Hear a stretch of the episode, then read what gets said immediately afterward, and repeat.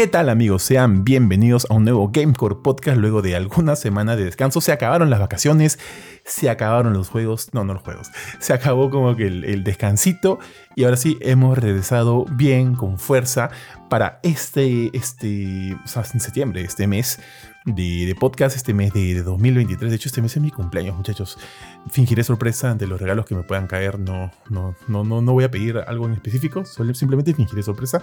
Y nada, se tan bonito nos recibe y es por eso que volvemos como ya lo dije, con fuerza en el podcast de este fin de semana.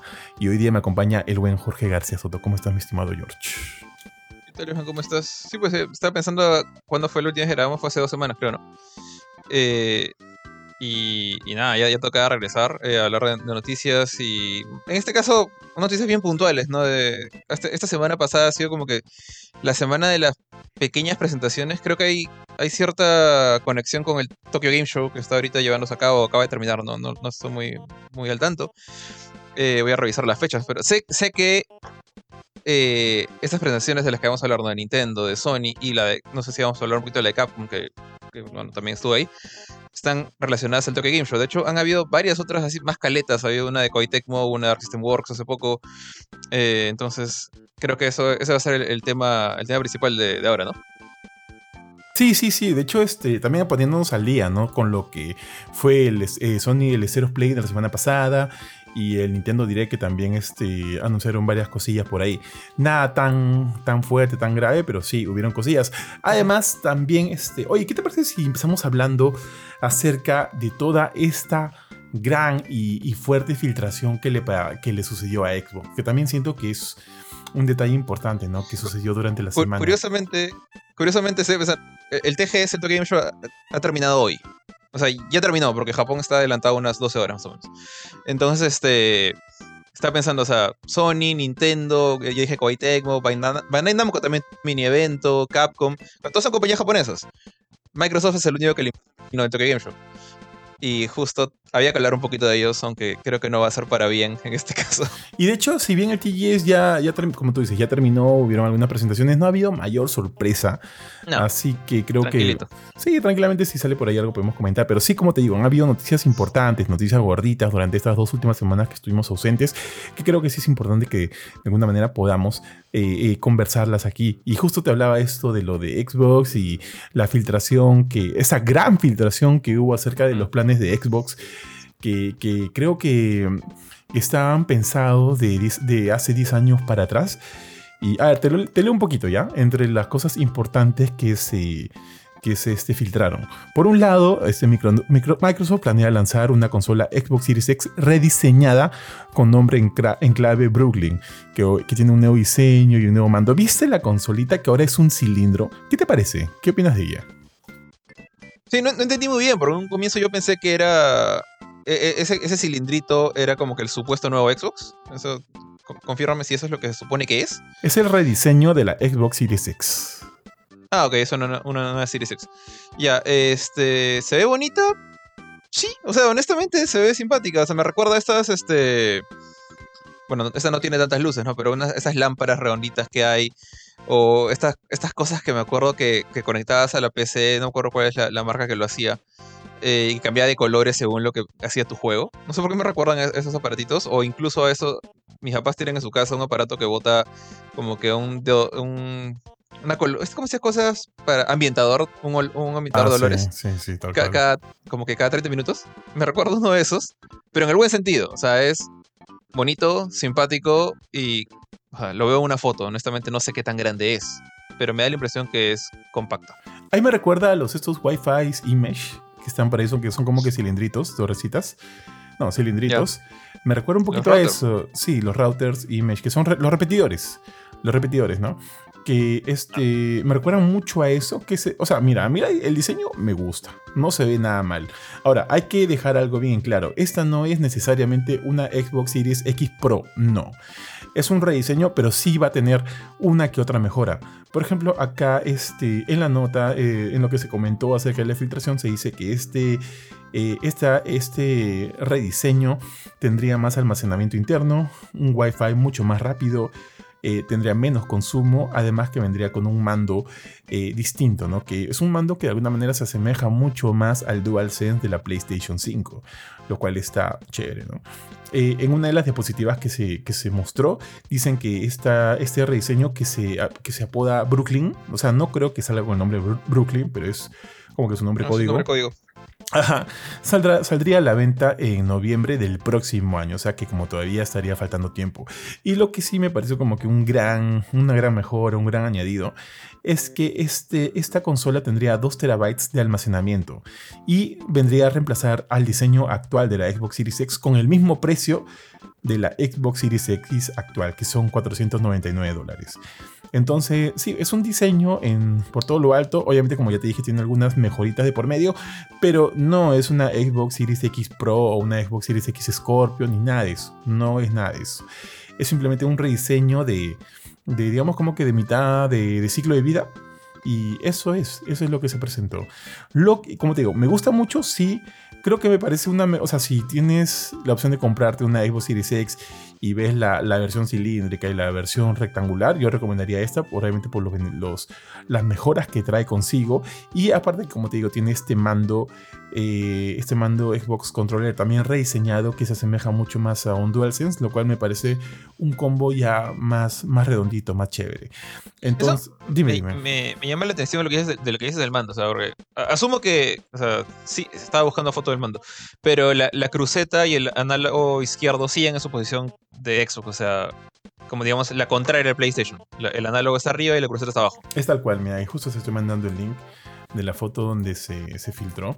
La foto principal es la, ah, del, la del Pro Controller, ojo, esa no es, es la de abajito, que hecho es blanquita con negrito. Y no, es tal cual, o sea, el, rediseño del mando de oh, Xbox es tal cual. Lo que está acá ganando son las funcionalidades. Son las, no es igual, eh, hasta donde veo es igual, ¿ah? Solo lo único que gana son las funcionalidades que te digo, como esta retroalimentación áptica, estos gatillos adaptativos y prácticamente todos los elementos que tiene ah, pues, también la, el DualSense, ¿no? Ok, entonces no, no, no, cambia, no cambia su forma ni su configuración, eso está igual. Eh, veo que, me da la impresión que sus, digamos, sus patitas son un poco más largas, pero no estoy seguro. Eh, pero que justamente te iba a decir, una cosa que he notado, y no es que no es por, digamos, hablar mal de toda la comunidad de por el estilo, pero siempre veo la, poca gente que todavía sigue siendo bien defensora de su consola, bien así tajante, suele decir que el, que DualSense es un mal mando, es incómodo y, no se juega bien. Y para mí es mejor que el de Xbox, pero es por costumbre quizás, ¿no? Entonces cuando dijiste que se parecía este más al DualSense, dije, ah, pucha, van a pitear. Pero es más por lo que está dentro del mando que por la forma del mando. El mando sigue siendo como el de ahora. No, sí, tal, cual, tal cual. O sea, cuando yo digo que se parece al DualSense son más por las funciones que provee, ¿no? Claro por esas características que provee, no necesariamente por el diseño físico. El rediseño viene en cuanto a las funcionalidades del mando, en cuanto al nivel de experiencia que te puede brindar el mando, a este eh, nivel mucho más grande de inmersión, que es como lo hace el DualSense de PlayStation 5. Es en esos puntos en los que de alguna manera se asemejan, porque en términos físicos es muy similar a como era al mando este, clásico de, del Xbox Series X inclusive del Xbox One. Es prácticamente el mismo mando, por ahí algunos botones que cambian. Los botones centrales. Pero básicamente es eso, yo lo veo igual. Ahora, en cuando tú me dices, me hablas justo ahorita de, de comodidad, eh, yo siempre, toda mi vida he tenido PlayStation. No tuve Xbox 360.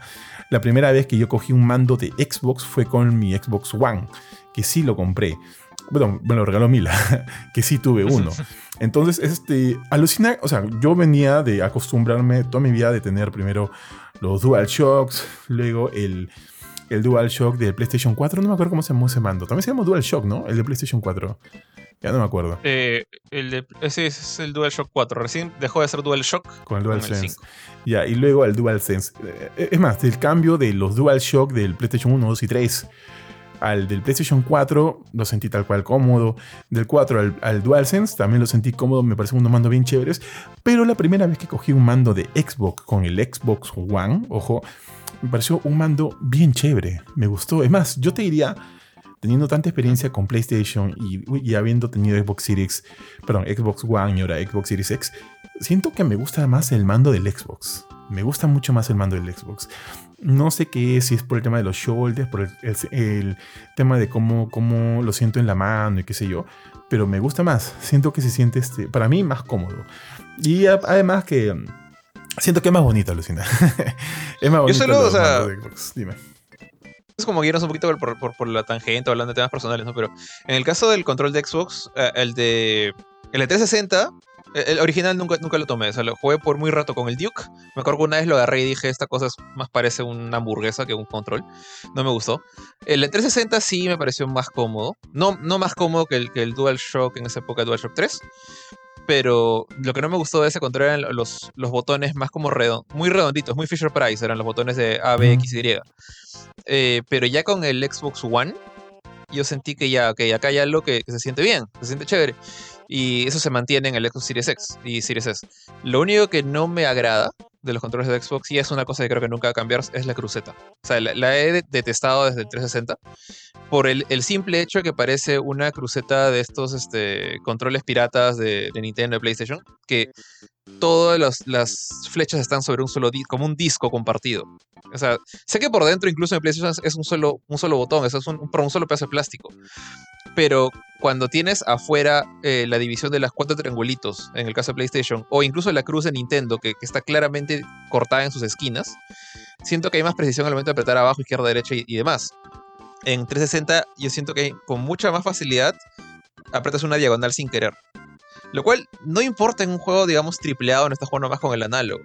Eh, a mí, por ejemplo, me pasaba a veces cuando jugaba Gears of War 2 en, 360, que quería apretar izquierda para un arma y apretaba sin querer diagonal abajo izquierda y me respetaba el abajo. Y me sacaba una granada. Entonces, eso me fastidiaba. Mm. Y que nunca, jamás de los jamases pude jugar Street Fighter 4 en Xbox, justamente porque con esa, esa bendita cruceta unificada no podía hacer ni un, ni un maldito Dokken. Tenía que jugar Street Fighter con el análogo. Y, y, tú sabes que a mí me gustan los juegos de pelea. Entonces, eso me hizo odiar a un nivel así extremo esa bendita cruceta. Y cuando hablaba con gente me decía como. Pero no la usas para nada, juega con el análogo. O sea, nadie quiere la pobre cruceta del 360 o del, del Xbox X. Es solamente que dicen, no la uses, déjala ahí. Y como que yo sí la necesito para jugar eh, juegos 2D tipo indies o juegos de pelea. Entonces, por eso es que no puedo dar el salto cómodamente. Pero el resto del control es bravazo. Los gatillos, el análogo, la posición del análogo, incluso, todo está muy bien. Es solo la cruceta para mí. Claro, de hecho, este, alucina que.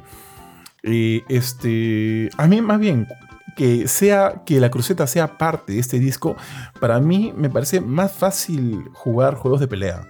Porque me, siento que eh, se me hace más sencillo el hacer como que, pues, ¿no? El, el abajo para adelante, el abajo para atrás diagonal y qué sé yo. Se me hace más, más fácil. Pero, ojo, que el mando del Xbox, eh, perdón, del Xbox eh, One, la cruceta no forma parte de un disco. Está solita. Está como la Nintendo, creo, ¿no? Está como, a ver, la Nintendo Switch. Eh, sí, o sea, Nintendo tiene la cruceta no partida en cuatro como PlayStation, es, una, cosa, una cosa unificada. Claro, tal cual, sí, pero tal cual también. Las esquinas están bien marcadas. Ya, eso, eso sí recordaba, pero entonces eso, eso es bueno. Pero en, este nuevo mando que me has mostrado para esta nueva Xbox Series X, está unificada otra vez. Y eso para mí es como con un red flag. Solamente lo digo, es una cosa de preferencia personal. Claro, como tú dices, a ti se te hace más cómodo. A, Ari, por ejemplo, se le hace más cómodo. E, él no puede ganar a nadie sin un, sin un stick análogo. Hace un stick, cada, persona, o sea, él, es recontra manco, entonces necesita un fight stick para poder ganarle a alguien. Pero yo creo que es cuestión de acostumbrarte. O sea, si, si yo hubiera jugado a Xbox desde el 360, incluso yo estaría a estas, a estas alturas estaría súper acostumbrado pero es algo que ya, digamos, necesito mi, mi crucecita bien separada para, para, ser feliz, nada más. Ojo, lo que sí tiene es como una hendidura, o sea, en lugar de una placa, como tú dices, hay un plate, donde un disco donde salgan como que las crucetas, el mando, por lo menos el de Xbox One, tiene una hendidura y en esa hendidura está la, la cruceta. Sí, está la cruceta. Es como que ves un huequito. Y en ese huequito está la cruceta. Ahora, ¿tú has tocado algún este, mando Elite de Xbox? Eh, no, los Elites no. Ni, el, el, Edge, creo que se llama el de PlayStation 5, ni el Elite de Xbox, nunca los he visto. O sea, fotos, fotos y videos nada más. Ya, el del Edge, obviamente no, no lo he probado, el del DualSense de PlayStation 5, pero sí he probado el, el Elite el Elite 2 de Xbox es, pucha, es bravazo. Obviamente si has visto que puedes cambiar la cruceta por un disco completo, ah, por una cruceta, o sea, ya como que se, se adecua mucho a, tu, a tus gustos. Además que tiene un peso que a mí me gusta y demás. Esos son los mandos que a mí me gustan un montón de, de Xbox. Me gusta cómo lo saca porque lo personaliza bastante y eso me parece bien, bien chévere. Pero bueno, dime, dime. Yo, yo, tengo un. O sea, no es mi pata, pata, pero tengo un conocido que me acuerdo que cuando, cada vez que compraba un nuevo. Bueno, en la época de Play 4, hace tiempo que no lo veo. Él tenía toda una selección, digamos, un, paquetito, como me acuerdo que incluso lo llevaba consigo cuando, cuando iba de viaje, con un montón de análogos. Que tú sabes que el, el control del PlayStation 4 no se desarma. creo que el, el, Edge es el primero que se desarma en PlayStation.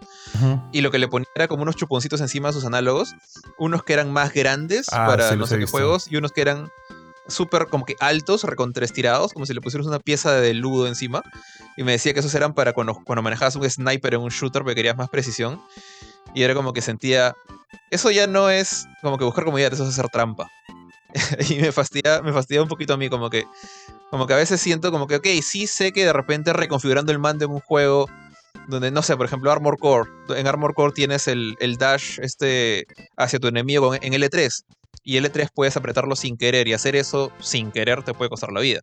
Entonces entiendo que sería chévere como que moverlo a círculo, por ejemplo, y, arreglarlo ahí. Y se puede, el juego te lo permite. Pero no sé por qué yo tengo esta, esta cosa de... No, deja el mando como está. Si te, si, te parece difícil, acostúmbrate. Incluso eh, en Tekken, por ejemplo, donde me acuerdo que en la época de Play 1 yo ponía en los en L y R los, los dos puños o las dos patadas. Ahora no quiero hacerlo porque digo, no, tengo que acostumbrarme como está. Porque cuando voy a jugar en, algún lado, en un torneo, en la casa de alguien más, no voy a tener tiempo de hacer esto. O sea, es una molestia ponerme a configurar controles. Tengo que aprender a jugar. Es un tema mío. Pero pero mientras más comodidad para la gente que busque eso, pues chévere. Yo, de hecho, a mi, a mi primer mando de Play 4, este, yo lo usaba así, sí, o sea, como tú, lo usaba tal cual como tú. Pero llegó un momento en que los, este, las palanquitas, los jevecitos estos se hicieron shit. Se pelaron. Se hicieron se pelaron por completo. Entonces sí comencé a comprar estos jevecitos de protección, ¿no? Esos que los pones a, tu, a tus sticks y obviamente los, los, los, protege. Entonces, desde ese momento, para los siguientes dos mandos que tuve de Play 4, les compré su protección. A los de Play 5 no les he comprado todavía porque en verdad me gusta mucho cómo se siente. Pero entiendo que en algún momento, de repente, si quiero que se cuide más, de repente debería comprarle un jevecito. Más que todo, como te digo, ¿no? Por protección. Más que por por alguna especie de, de, cheat o qué sé yo. Eso le pasaba al, DualShock 4, ¿no? Que se, pelaba, pero con el DualSense no, no, he visto, no me ha pasado, no me ha pasado eso que se está pelando. A mí tampoco. Solo sale esa grasita, ¿no? De cuando hace tiempo que no los usas. Eso, eso solo pasa con, el blanco. mi, mi, mando blanco, el que vino con el Play, el que no lo uso porque tiene drift, por alguna razón, cuando lo dejo ahí, lo dejo, no, no lo he usado en meses, al pobre mando blanco.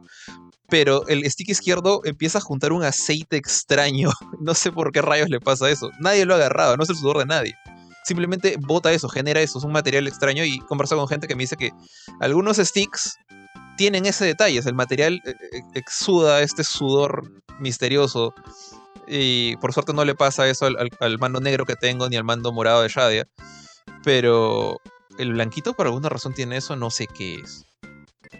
Tal cual. Pensé que era el gato, porque una vez lo atrapé mordiendo el, control negro, pero Nunca más lo he vuelto a hacer. El gato fue castigado.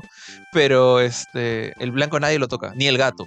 Entonces es extraño lo que está pasando. Está metido en un, cajón, o sea, el gato no puede entrar. Pero aún así, creo que hay ectoplasma en ese mando, lo por el estilo. Porque ponte, yo también tengo un mando de un Switch Pro Controller y jamás le ha pasado eso. Jamás. Le sale la grasita de, los mandos y qué sé yo. Este, porque justo la otra vez estaba jugando Mortal Kombat 1 con Mila y hay un mando blanco que nunca uso. Y le dije, ya, tráelo, ¿no? Chápalo. Lo trajo y tenía esa, ese líquido, pues, en los, en los mandos. ¿Qué es? No sé, para mí es un misterio. No sé, pero eso siempre le ha pasado a los mandos de Play, ¿eh? A los mandos de Play. En el Play 4 también. Es la primera vez que me pasa. No, a mí sí Nunca me había pasado con. A mí varias veces. Bueno, acá tengo acá de, adorno ya porque ya no. El mando ha muerto, mi mando azul de Play 3, seco, no tiene nada. ¿No será por la este batería? De repente. Primero. La batería se, se ensancha, se, se hincha y de repente por ahí bota algo. No sé. Pero qué raro. Y solamente el stick izquierdo, el derecho está perfecto. No, no sé qué tiene. Habrá que averiguar ese tema, porque sí, me ha pasado ahorita con el DualSense. Y solo me han pasado con mandos de Play. Con ningún mando mm. de Xbox o de, de Nintendo, me ha pasado.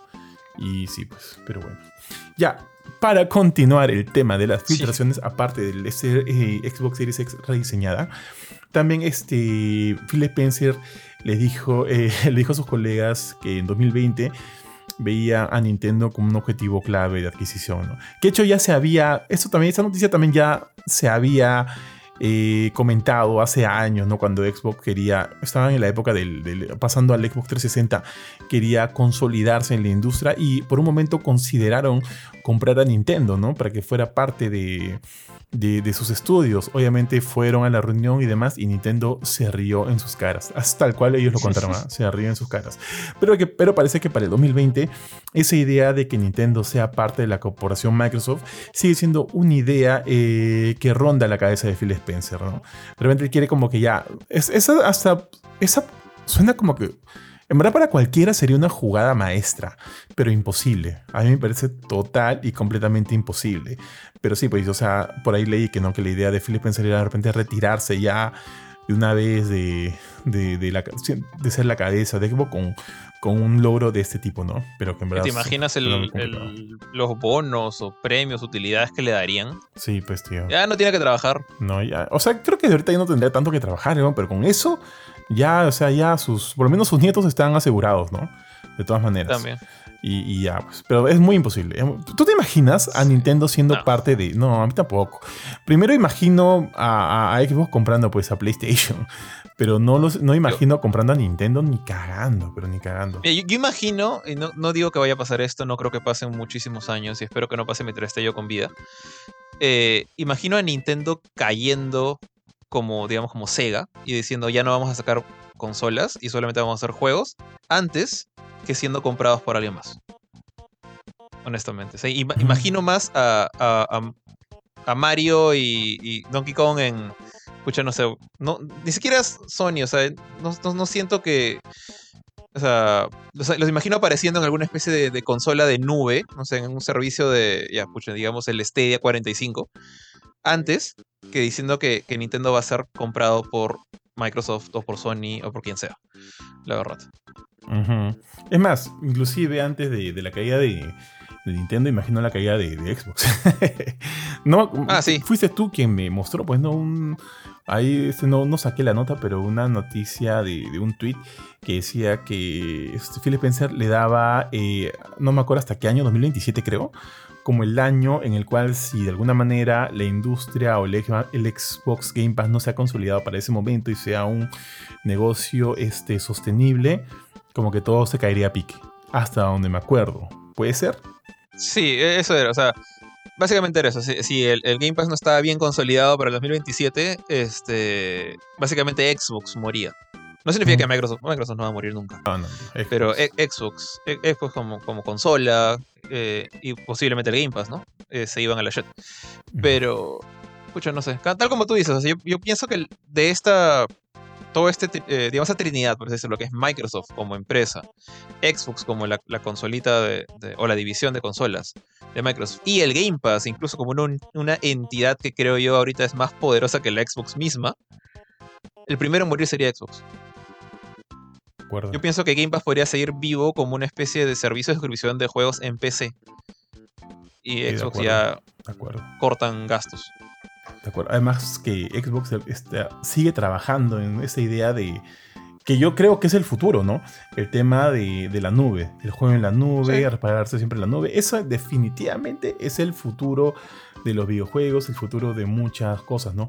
Eh, tecnológicamente no estamos ahí todavía, bueno, ya miren, miren lo que pasó con Google Stadia, no estamos ahí, pero definitivamente ese es el camino, eso es lo que va a suceder eventualmente, ¿no? A menos que un cataclismo destruya todo, en algún momento vas a poder jugar, pues, en tu celular, en tu, en tu tele, sin una necesidad de una consola física, porque todo va a estar en la nube, todo va a estar resguardado en los servidores de de, bueno, de la plataforma en cuestión, ya sea eh, Microsoft, ya sea PlayStation, ya sea Nintendo. Nintendo siento que va a ser el último en llegar a ese punto, ¿ya? Pero este, eso va a ser, eso va a ser. Entonces, si Xbox está apuntando a eso, Entonces es evidente que las consolas, es más, yo, yo ahorita digo, ¿por qué siguen sacando consolas? No, no entiendo por qué siguen sacando consolas y siento que ellos se respaldan mucho mejor o se respaldarían mucho mejor en solo mantenerse en el tema del Windows y ahí ahorrarían un montón de plata porque no sé cuánta plata estarán perdiendo ellos desarrollando, construyendo, edificando consolas. Siento que por ahí no, no les convendría. Yo, yo los como tuya. Yo los dejaría en el, en el tema de, de, software de PC, seguir afianzándose en el Xbox Game Pass y sacar toda una división de mandos perdón, de mandos. Sus mandos son tan bonitos, tío, que puedes utilizarlos donde quieras, ¿no? Y si todo esto de tema de la nube sigue este, afianzándose, consolidándose, tú puedes utilizar sus mandos para cualquier lado, ya sea para tu celular, tu tele, tu refrigerador, qué sé yo, qué sé yo, tío. Pero esa es la idea. Entonces, si ellos ahora que hablamos del 2027, estamos cerca. O sea, no suena tan lejos 2027 si te pones a pensar. 2024 ya estamos en septiembre, casi finales de septiembre. 2024 se acaba ahorita, tío, en tres meses. Y ya estaríamos 2025. Entonces, Xbox tendría dos años estamos para... 2023. Ah, chucha. ah, tienes razón, se me fue, me adelanté un año, Ya, bueno, en fin. Ya, igual ya. Estamos 2023 acá, 2023, 2024 y estaríamos a tres años de que Xbox se consolide, ¿no? O sea, estamos como que en la segunda mitad de su, de su, de la actual generación para que Xbox se pueda consolidar y mantenerse como un negocio, pues, ¿no? Que el Game Pass se mantenga como un negocio. Entonces, no es tanto tiempo. Estamos muy cerca a ese final que vaticina este Phil Spencer y a ver si logra de alguna manera eh, mantenerse con vida, ¿no? Sabemos que a nivel de consolas están bajos, bien bajos. A nivel de juegos first party están súper bajos. A nivel de juegos por servicio están súper bien, súper bien. Entonces, a ver, pues, a ver qué pasa. Porque definitivamente el Game Pass, tal cual, no es sostenible. Yo siento que ahí están derrochando dinero y dudo mucho que eso se convierta en, o sea, se convierta o se traduzca en números verdes para Microsoft, ¿no? Hablo de su, de su división de Xbox en cuanto a Game Pass. Dudo mucho. Pero a ver qué pasa. Entre las otras noticias que se filtraron, se, se, dieron a conocer varios juegos de Bethesda que hasta ahora no han sido anunciados, Jorge. Por un lado, tus favoritos Dishonored 3, un nuevo eh, Doom, eso sí me llama la atención, remasterizaciones de Oblivion y Fallout 3, y una trilogía de juegos de Indiana Jones, cuando de hecho ya se, ya se anunció el primero. Así que a ver qué pasa con eso. Mm.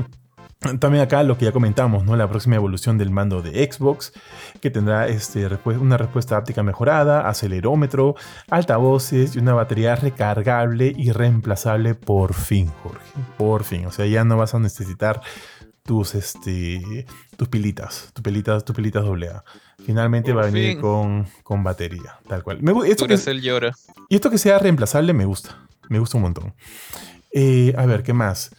Eh, acá también dice que Microsoft planea aprovechar la potencia del procesamiento en la nube en su consola de Xbox de próxima generación, que podría lanzarse en 2028. Ojo, todo esto que se comenta aquí fueron, fueron este, planes que se sacaron, eh, o sea, en las cuales se, estaba pensando en una época eh, prepandémica, o sea, 2019-2020. De eso hasta ahora pueden haber habido varios cambios, de hecho Phil Spencer ha salido a decir ¿no? que sí, en un, momento se, se estaba pensando en hacer todo esto, pero las ideas mutan, las ideas cambian y no necesariamente ese sigue siendo el plan de Microsoft hasta ahora. ¿no?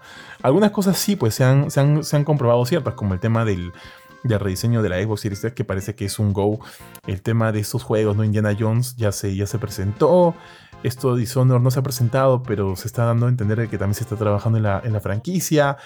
Y eh, lo del procesamiento en la nube también sabemos que es un tema muy importante para Microsoft, así que como que varias estas cositas, si bien podrían cambiar de, o sea, desde su planeamiento hasta el día de hoy, muchas de las que se anunciaron sí son fijas. Y finalmente, eh, se dice acá que eh, Microsoft evaluó una serie de opciones de terceros para llenar un enorme agujero en su alineación causada por el retraso de Starfield, incluyendo potencialmente pagar 300 millones de dólares para obtener Star Wars Jedi Survivor en Game Pass durante su lanzamiento. Sabemos que eso no pasó. Bueno, Starfield ya salió, no es que ellos hayan... Ah, ¿Han tenido algún juego third party este, exclusivo temporal hasta antes de Starfield? No, no han tenido ni uno, ¿no? O sea, Redfall. No, pero Redfall es de ellos, pues. Ah, third party. Sí. Ah, no han tenido. Entonces vemos que este plan no, no, no, les, no les convino, no, no salió, pues, ¿no? Ah, me olvidé un punto más. Eh, Microsoft planea permitir a los jugadores personalizar la apariencia de las consolas Xbox Series X en el futuro. Y que de alguna manera eso sí se ha dado. ¿Has visto las chompitas? Las chompitas de las Xbox. Que, ah, sí. que son bonitas, ¿no? Hay versiones muy bonitas. O sea, son bien, bien eh, creativas. O sea, es una forma bien fácil de hacer lo que PlayStation está haciendo también ahora, ¿no? Vendiendo estas tapas. Eh, y bueno, las de Xbox creo que son un poquito más elegantes, honestamente. Sí, ¿has visto el material de qué es? Porque evidentemente está todo pensado, yo asumo, todo eso no, eh, va, no, no es que va este, a, facilitar el recalentamiento de las consolas, ¿no? No. Como, no sé qué material. Todo el aire sale por arriba. Sí, en el caso del todo el aire sale. Sí, tal cual, pero lo tienes abrigado, pues, ¿no? Y eso, si quieras o no quieras, siempre genera por ahí un poquito de, un poquito de, temperatura. Pero no sé, pues no, sé cómo lo estarán, este, no sé qué material es, ni qué sé. Yo digo chompita, cuando digo chompita pienso pues en una chompa, pues, ¿no? Pero bueno, hay una muy bonita, tío, de Tommy Jerry, que obviamente es hecha por, por fans. sí, esas son por fans. Pero me encantaría, me encantaría que salga. Sí, qué bonita, qué bonita. Y ya, pues, eso fue todo lo que se filtró con respecto a Microsoft y continúa. Oh, tío, tengo una chiqui noticia aquí que lo leí en la semana que me dio un poquito de pena, pero es como que de alguna manera se, esperaba.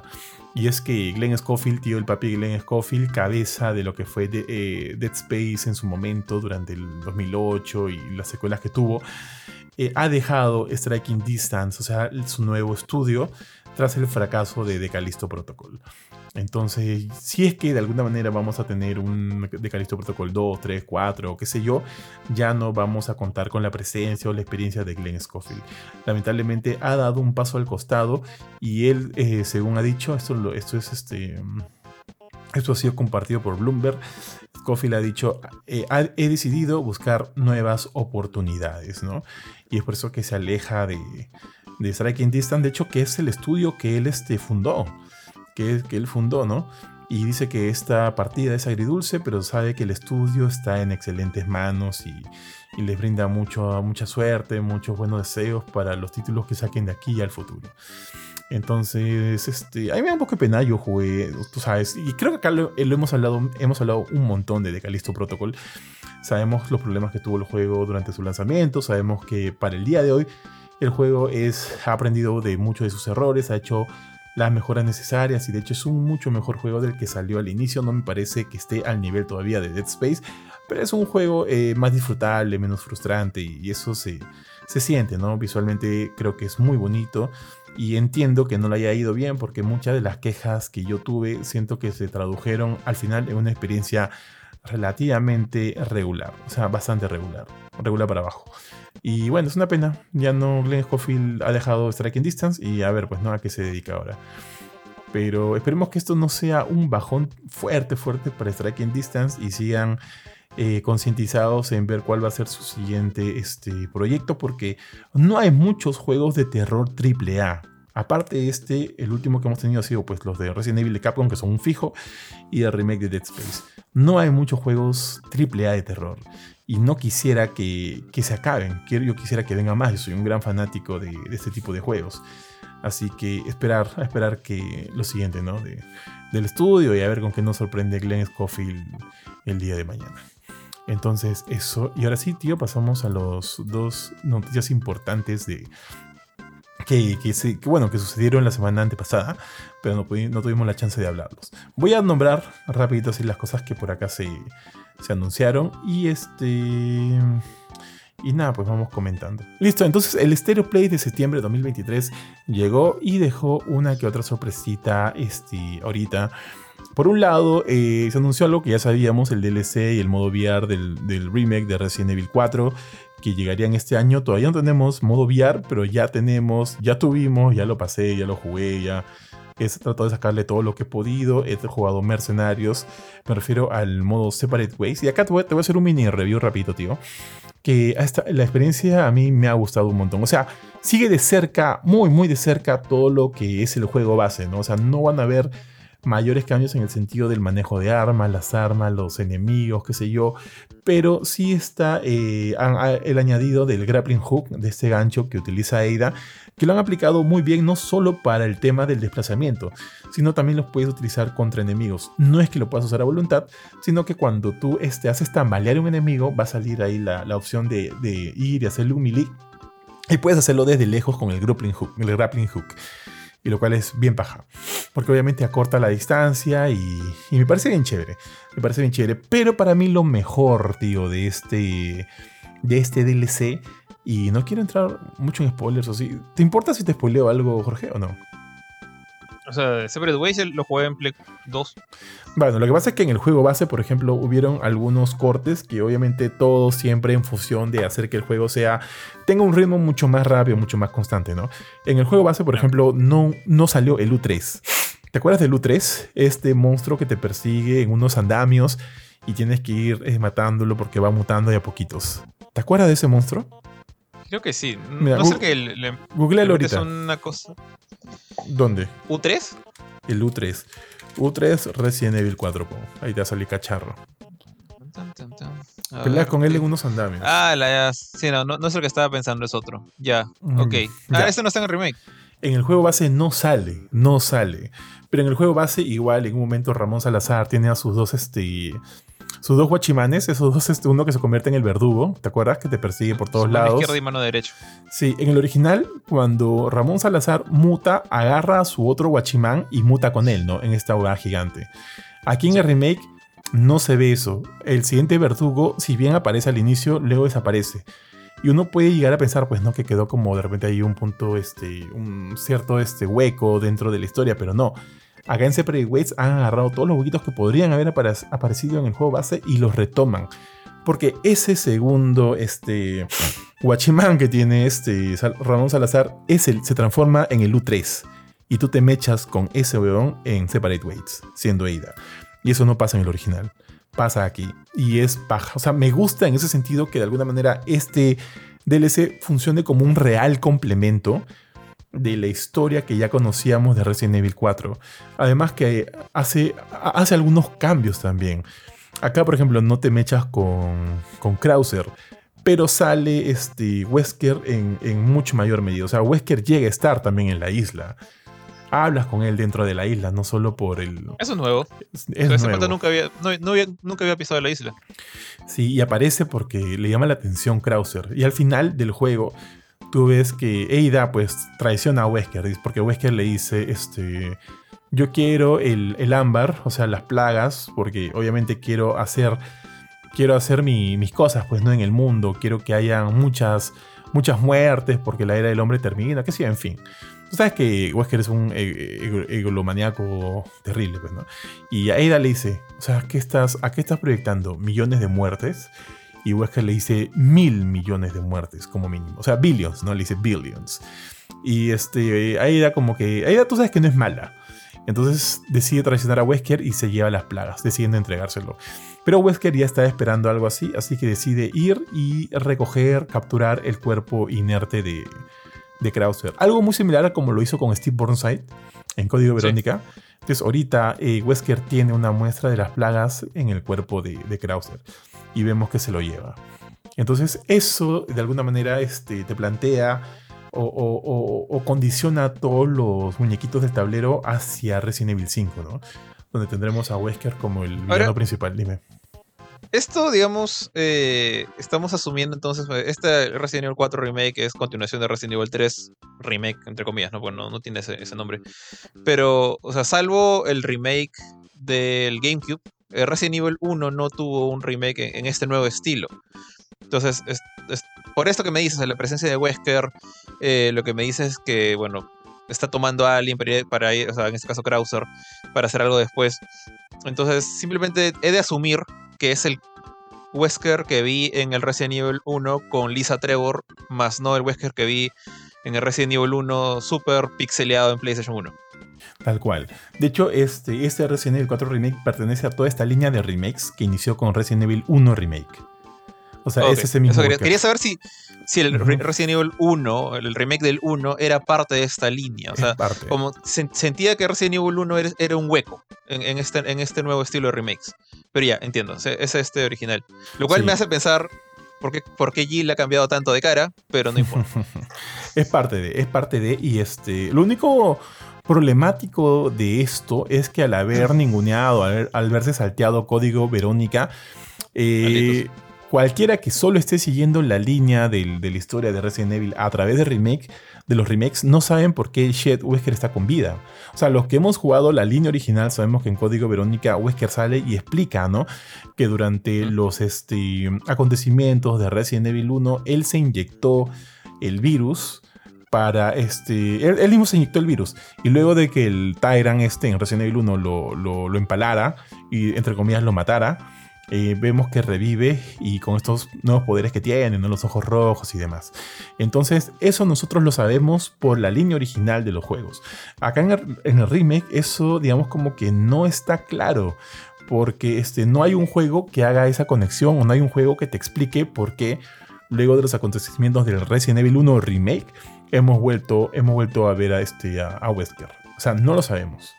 No sabemos si por eso, de alguna manera, eso se va a explicar en el siguiente juego, o a eso es por lo menos alguna esperanza de que eventualmente salga el código Verónica, o, no sé.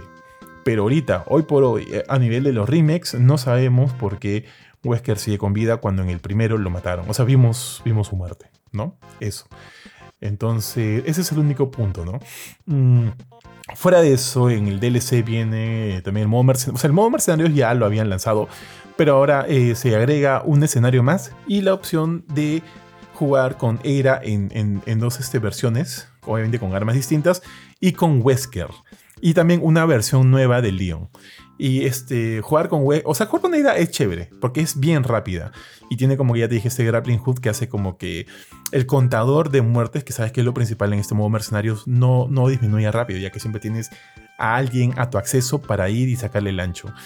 Y, pero jugar con Wesker es jodidamente divertido, Jorge. Muy, muy divertido.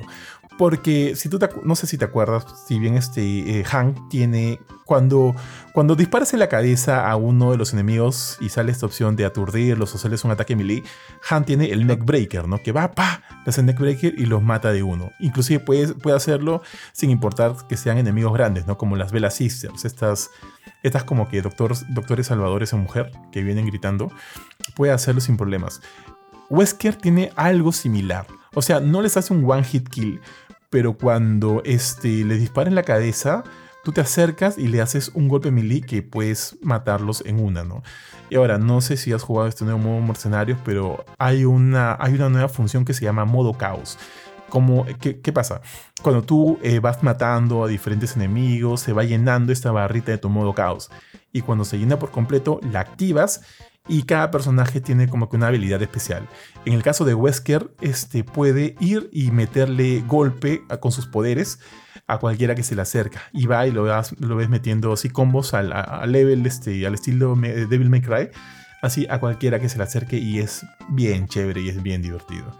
Entonces están estos añadidos en el modo mercenarios, haciendo que para mí Separate Ways sea un gran DLC. Está a 9.99 dólares, que me parece un precio bastante bajito para todo lo que ofrece. Sí. 10 dólares. 10 dólares. Y, si tú, o sea, cualquiera que haya jugado Separate sabe que es una expansión grande. Y aquí también lo es. Te puede tomar entre 3. O sea, a mí me tomó 3 horas y medio terminarlo, pero he visto que hay gente que lo termina entre 5 y 6 horas. Y este es paja, es chévere, o sea, toma, te toma tu tiempo, eh, aprendes mucho más de la historia de, la historia completa de Resident Evil 4. Y además de estas cositas, ¿no? Entonces yo le di un 9, me parece un gran DLC y qué paja que siga acá y, y Resident Evil siga como que, como que fuerte, ¿no? Como siendo un título fuerte en esta etapa. Ahora, el próximo título no sabemos si va a seguir siendo un remake o finalmente va a ser el título, el siguiente título canon de la, de la historia, pero estamos a la espera. Y ya, paso al siguiente tío. Y el siguiente fue un vistazo de Helldiver Studio. Tú que te encanta este juego, ¿llegaste a verlo? Eh, vi el, o sea, yo vi el, vi el evento y no sé, o sea, por un lado te voy a ser sincero, siempre me ha parecido un poco cringe o un poco incómodo escuchar a gente jugando con audífonos y micrófonos y, hablando como, como si fuera, como si estuviera entre patas, pero de una manera un poquito más. No sé, te, pongo como, si te acuerdas de, esto cuando creo que fue la primera vez que mostraron The Division 1 en un evento de Ubisoft y los que estaban jugando hablaban de una manera que nadie habla cuando juega. O sea, hablan como, decían como que enemigo a las 6 en punto, eh, flanquealo, flanquealo, cúbreme, necesito, necesito este, curación, eh, coloca tu, este, tu, curación acá. O, sea, parecían militares, pero con voz de, de, adolescentes. Porque en la vida real es como eh, que, oye, ven mierda, me están matando. ¿no? Sí, o, tú, tú y yo hemos jugado Destiny en mancha, ¿no? Por ejemplo, y es como que cosas como que eh, los abracitos van a explotar, o sea, corre, corre, miércoles, corre, cosas así, ¿no? O, sea, o hamburguesa, helado, mesa, le pones código cualquier cojude que encuentres. Carajo, ya te este, morís de nuevo, puta madre. sí, tal cual, tío. Te voy a revivir, no te voy a revivir por, huevón, o sea, cosas así, ¿no? Y ya, y, yo, y en este caso creo que la gente de, de Helldivers trató de ser un poquito más coloquial pero no pude evitar sentir ese mismo cringe. O sea, escuchar gente. Y, quizás el problema también es que a mí no me gusta mucho jugar eh, Let's Plays. ver Let's Plays. Sé que a veces he hecho streaming, hace mucho tiempo que no lo hago. Eh, pero verlos como que me incomoda un poquito. Entonces sé que es cosa de gustos nada más. Eso no me gustó mucho. Eh, pero en general el gameplay sí me pareció chévere. pero parte de mí se sintió un poquito triste, creo, de que este, este nuevo enfoque, eh, third person shooter, o casi sobre el hombro, o sea, como una, una cámara estilo Gears of War Uncharted, eh, lo hace sentir más común que, esta, este isométrico loco que, que fue en, el, en la época de Play 4 y no vi mucho de justamente de estas cosas de, pedir ayuda. Lo, piden al final, casi al final. O sea, están peleando con, con, metralletas, con los extraterrestres ahí, tratando de bajártelos, diciendo que me estoy quedando sin balas. Aparece un, un alien grandote. Eh, o sea, se ve bacán, pero para mí la esencia de Helldivers está justamente en esta gracia de pedir ayuda haciendo códigos con Konami Codes con el control. Eso para mí era Helldivers. Eso es lo que a mí me encanta o me encantaba de Helldivers 1. Eh, y acá no lo vi. No sé si se me escapó, pero recién al final vi que invocaron esta explosión nuclear que mató al boss de un solo golpe. Y que te hace pensar como que, ¿por qué chuma? O sea, una persona, tú y yo si estuviéramos jugando, es lo primero que haríamos. Tírale el, el, este, el láser interestelar. Eh, y ya, si sobrevive, le metes bala pero es como que ellos han tratado de matarlo con balitas y granadas y al final dicen, bueno, tengo esta arma que mata de un solo golpe. Es, este, es el, dilema de los Power Rangers, que no usan su espada hasta el final. Entonces, eh, no, me gustó mucho eso, para serte sincero. Eh, pero igual, igual quiero como que jugarlo, quiero vivir esta parte, quiero ver si, si en verdad se sigue sintiendo tan loco y tan divertido como el 1. Pero he quedado con, con sensaciones mixtas tras ver esto, honestamente. Además de que, o sea, también ya hay una fecha de lanzamiento, ya que el juego está programado para el 8 de febrero del próximo año. No es que falte tanto, pero por lo menos aún hay tiempo para ver si corrigen estos detallitos que, por ahí no te cuadran, ¿no? Que me parecería raro a este, este nivel, ya, porque el gameplay ya está fijado. Está fijado. Pero, ¿tú, viste alguna parte que alguien, apretaba, pues izquierda, derecha, arriba, abajo, L1, como antes? No, no vi eso. la verdad, no me acuerdo. No me acuerdo estoy justamente viendo el video ahorita para ver si cuando llaman al, al, láser. Eh, y solamente veo que el láser está ahí. Es como que el pata. Ah, no, miento, miento, miento. Acá, acá está, acá está. Bien, sí está. Ya, no lo había visto, pero sí está. Está súper caleta. En el minuto 2 sale que el pata va a invocar el láser. Y arriba a la izquierda, chiquito, sale. Para invocar esta cosa, aprieta abajo, abajo, izquierda, derecha, izquierda, izquierda, abajo. Ya. Eso. Eso es Helldiver por mí. Entonces, si está eso y todavía puedo tirarle un mecha en la cabeza a mi amigo, I mean. O sea, entonces. Entonces, como que ya. No, no me he percatado eso, pero entonces sí está ese detalle. Y, veo que cae el, drop también en otra parte. Ojalá, ojalá tenga el mismo feel que antes, nada más. El mismo feel Spencer. Está bien, tío. Sí. Es, es, solo para PlayStation 5 y PC, creo. Así que. Sí. PS5 y PC nada más. GT de Xbox. Pero bueno, ya. Como siguiente título, se presentó, también tuvimos un vistazo a Marvel's Spider-Man 2. Eh, salió este, el director creativo Brian Intihar para hablar acerca de una visión bastante global del juego, donde explicó muchas de las nuevas habilidades que van a tener los, los personajes, también se habló de los elementos de historia dentro del juego y las características que obviamente la PlayStation, la PlayStation 5 va este, a proveer a los jugadores para tener una experiencia mucho más inmersiva, ¿no? Cosa que ya hablábamos con, sus, con su este, DualSense y demás. Y también algo que a mí me gustó un montón es que hacia el final de la presentación, cuando vimos el tráiler, se mostró un sinfín de trajes, tío, para los Spider-Man y, y, bueno, podremos utilizarlos todos, ¿no? Y eso me parece bien paja, además que la velocidad de la PlayStation 5 va a ser de que este juego sea una especie de de Grand Theft Auto 5 en el sentido de que tú vas a poder saltar de un personaje a otro en cualquier momento, siempre y cuando no estén dentro de una misión específica para el personaje, ¿no? Si estás, por ejemplo, este, realizando una misión X en la ciudad como Peter y quieres cambiar a Miles, lo podrás hacer de manera inmediata gracias a la potencia de la PlayStation 5 y su SSD, ¿no? Que hace que, que, hace que este cambio sea bastante rápido. Y, ahora que lo pienso, en Grand Theft Auto 5 tampoco que se demorara, se demorara mucho en hacerse cambio. Los de Rockstar en verdad son unos, genios de la programación, tío. ¿eh? Pasar con disco duro. O sea, había, un, mini loadingcito con como que el, mundo... Y era más estético que otra cosa. Como que hacía un zoom out, se alejaba al mapa y bajaba con, con furia y, y, tu personaje estaba incluso en una cinemática, estaba sonceando en algún lado. Tal cual. Tal cual. Era bien bacán eso, bien bacán. Sí, sí, tío. Me parece como que digo, esos son, son unos capos la gente de Rockstar. Eh, eh, pero bueno, está, algo que también me llamó la atención fue que, por ejemplo, si yo estoy haciendo una misión con Miles Morales y estoy ahí columpiándome, puedo encontrarme con Peter Parker dentro de la ciudad. Y como que él realmente está como que pues como comprando su periódico y yo estoy ahí balanceándome, puedo ir e interactuar con él. Eso me parece bien chévere. Me parece bien baja que hayan este, incluido eso. Bueno, ya sabemos que Spider-Man sale en octubre, falta muy poco, 20 de octubre creo, Jorge. Falta muy, muy, muy poco y, el juego ya llegó a fase Gold. Así que nada va a detener ese tren de, trepamuros y apenas podamos nosotros comentar algo, comentaremos todo acerca del juego. Eh, Jorge, Final, Final Fantasy VII Rebirth. O sea, bueno, me acuerdo que este fue el trailer que cerró el evento. O sea, fue para mí fue tremendo trailer, honestamente. Todo lo que salió, todo lo que se vio fue bien, bien chévere. O sea, a ver, de lo que me acuerdo, era como que. Me acuerdo que incluso eh, Ari hace poco lanzó un, reel en, Instagram diciendo como que lo que se vio en ese trailer. Pero, o sea, no, es por, por, rajar ni nada por decirlo, pero esa información es, es, buena, es lo que está, pero no es ni la mitad de lo que salió. O sea, cuando, me pasó su guion y todo, le dije, oye, te falta un montón de cosas. Pero me dice, no, no hay tiempo. Ya, ok, se entiende, los reels son cortitos. Sí, minuto y medio, minuto y eh, medio.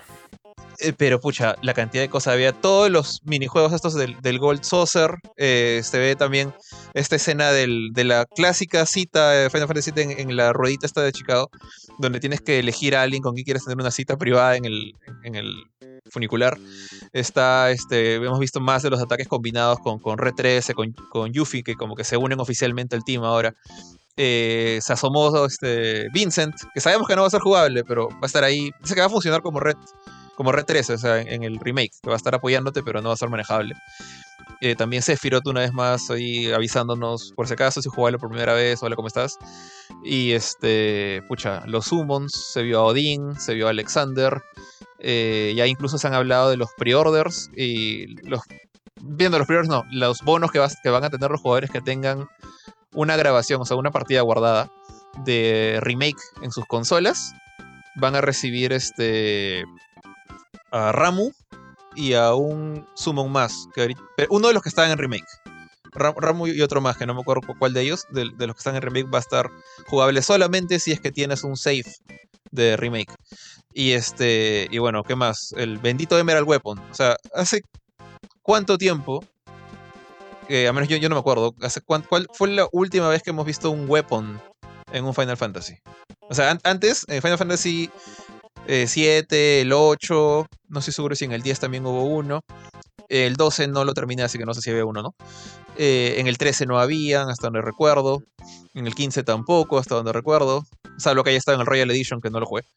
Eh, entonces siento que hace tiempo que no veo esos engendros del demonio. O sea, los, weapons eran estos voces. No sé si se debes acordar, ¿no? De voces secretos o voces opcionales más que secretos Y en el caso de Final Fantasy VII son parte de la historia. Y creo que uno de ellos sí lo tienes que mechar de todas maneras.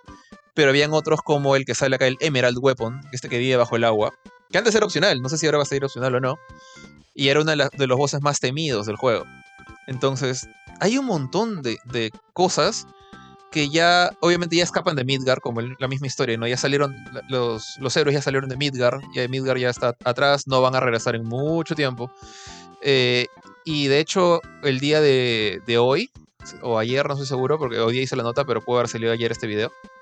Eh, se mostraron los primeros minutos del juego, eh, que es el demo que estuvo jugable en, Tokyo Game Show. Y bien empiezas, no es como que Final Fantasy VII Remake era en cierta forma medio lineal. O sea, tenía cierta libertad de a dónde ir, ir, y venir, pero eran zonas con sus mapitas ya, con sus tripitas bien, marcadas, ¿no? Era, eran casi como que escenarios cerrados, separados por pequeños loading screens, ¿no?